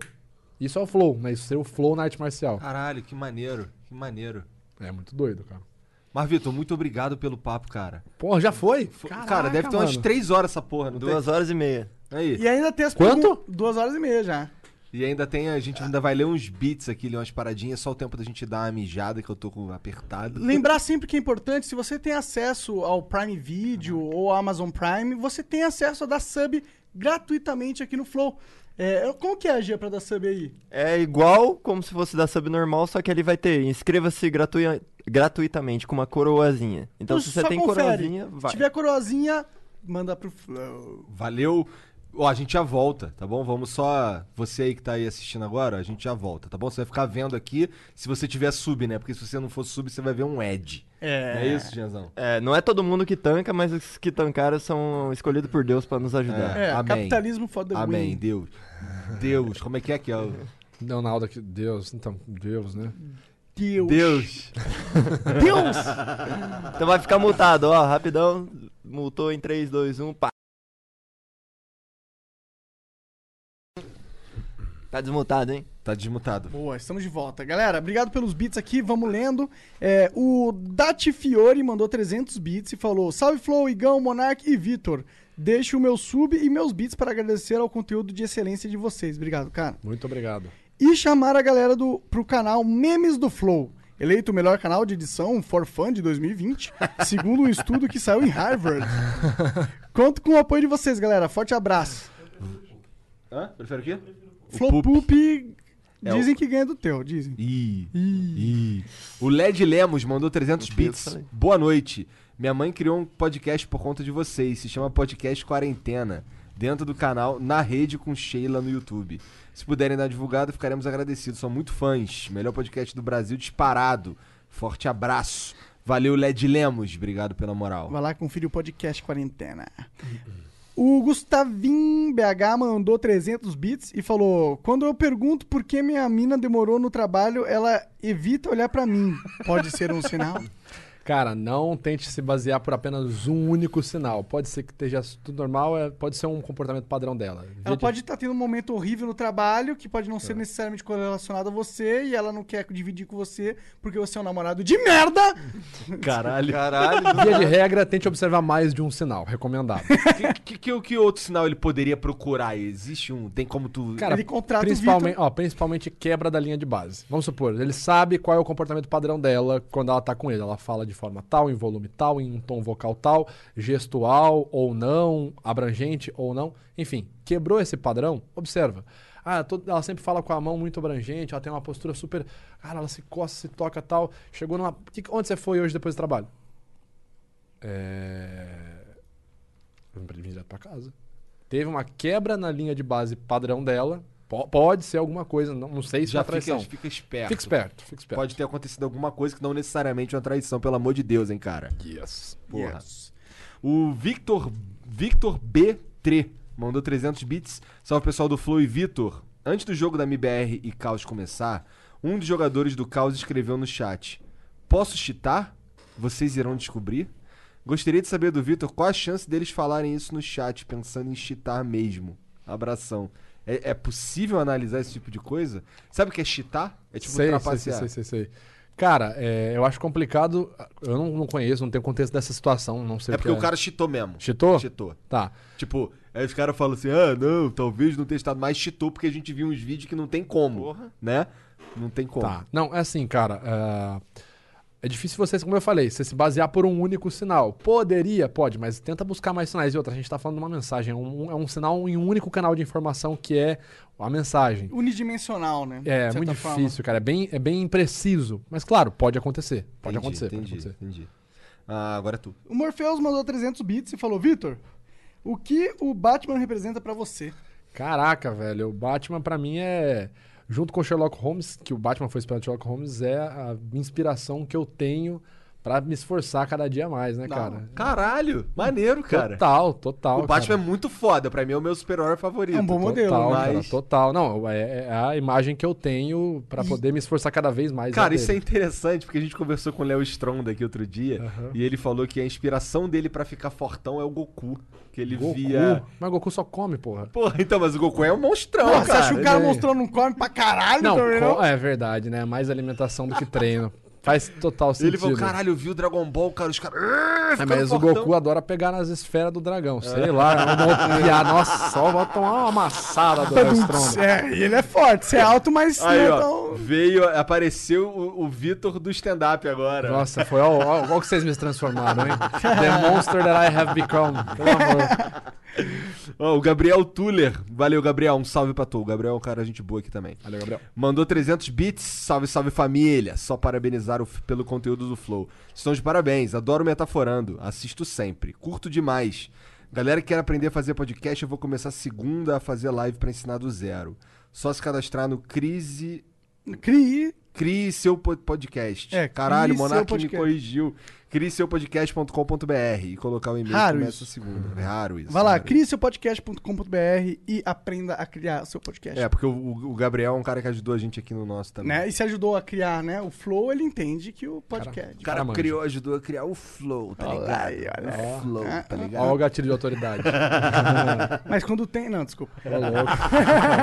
ok. Valeu, galera. Obrigado, obrigado, Vitor. Obrigado, gente. Obrigado pelo convite. Não esqueça de também ver o curso do Vitor e assistir Metaforando. Vai estar, se você estiver assistindo o VOD, tá tudo aí na descrição, beleza? E é isso, cara. Obrigado aí você que virou sub, a gente ficou sabendo que teve um hype Porra, trem maluco. sube pra caralho, passamos de mil, estamos com quase m- 1042. Exatamente. Caralho! Aí sim, obrigado, Dá 10 galera. conto no final do mês. Cara do Jean. Show de bola. Comeu muito McDonald's. É. é isso, valeu. Obrigado, um beijo, até a próxima. Tchau. Famas. Valeu. Tchau.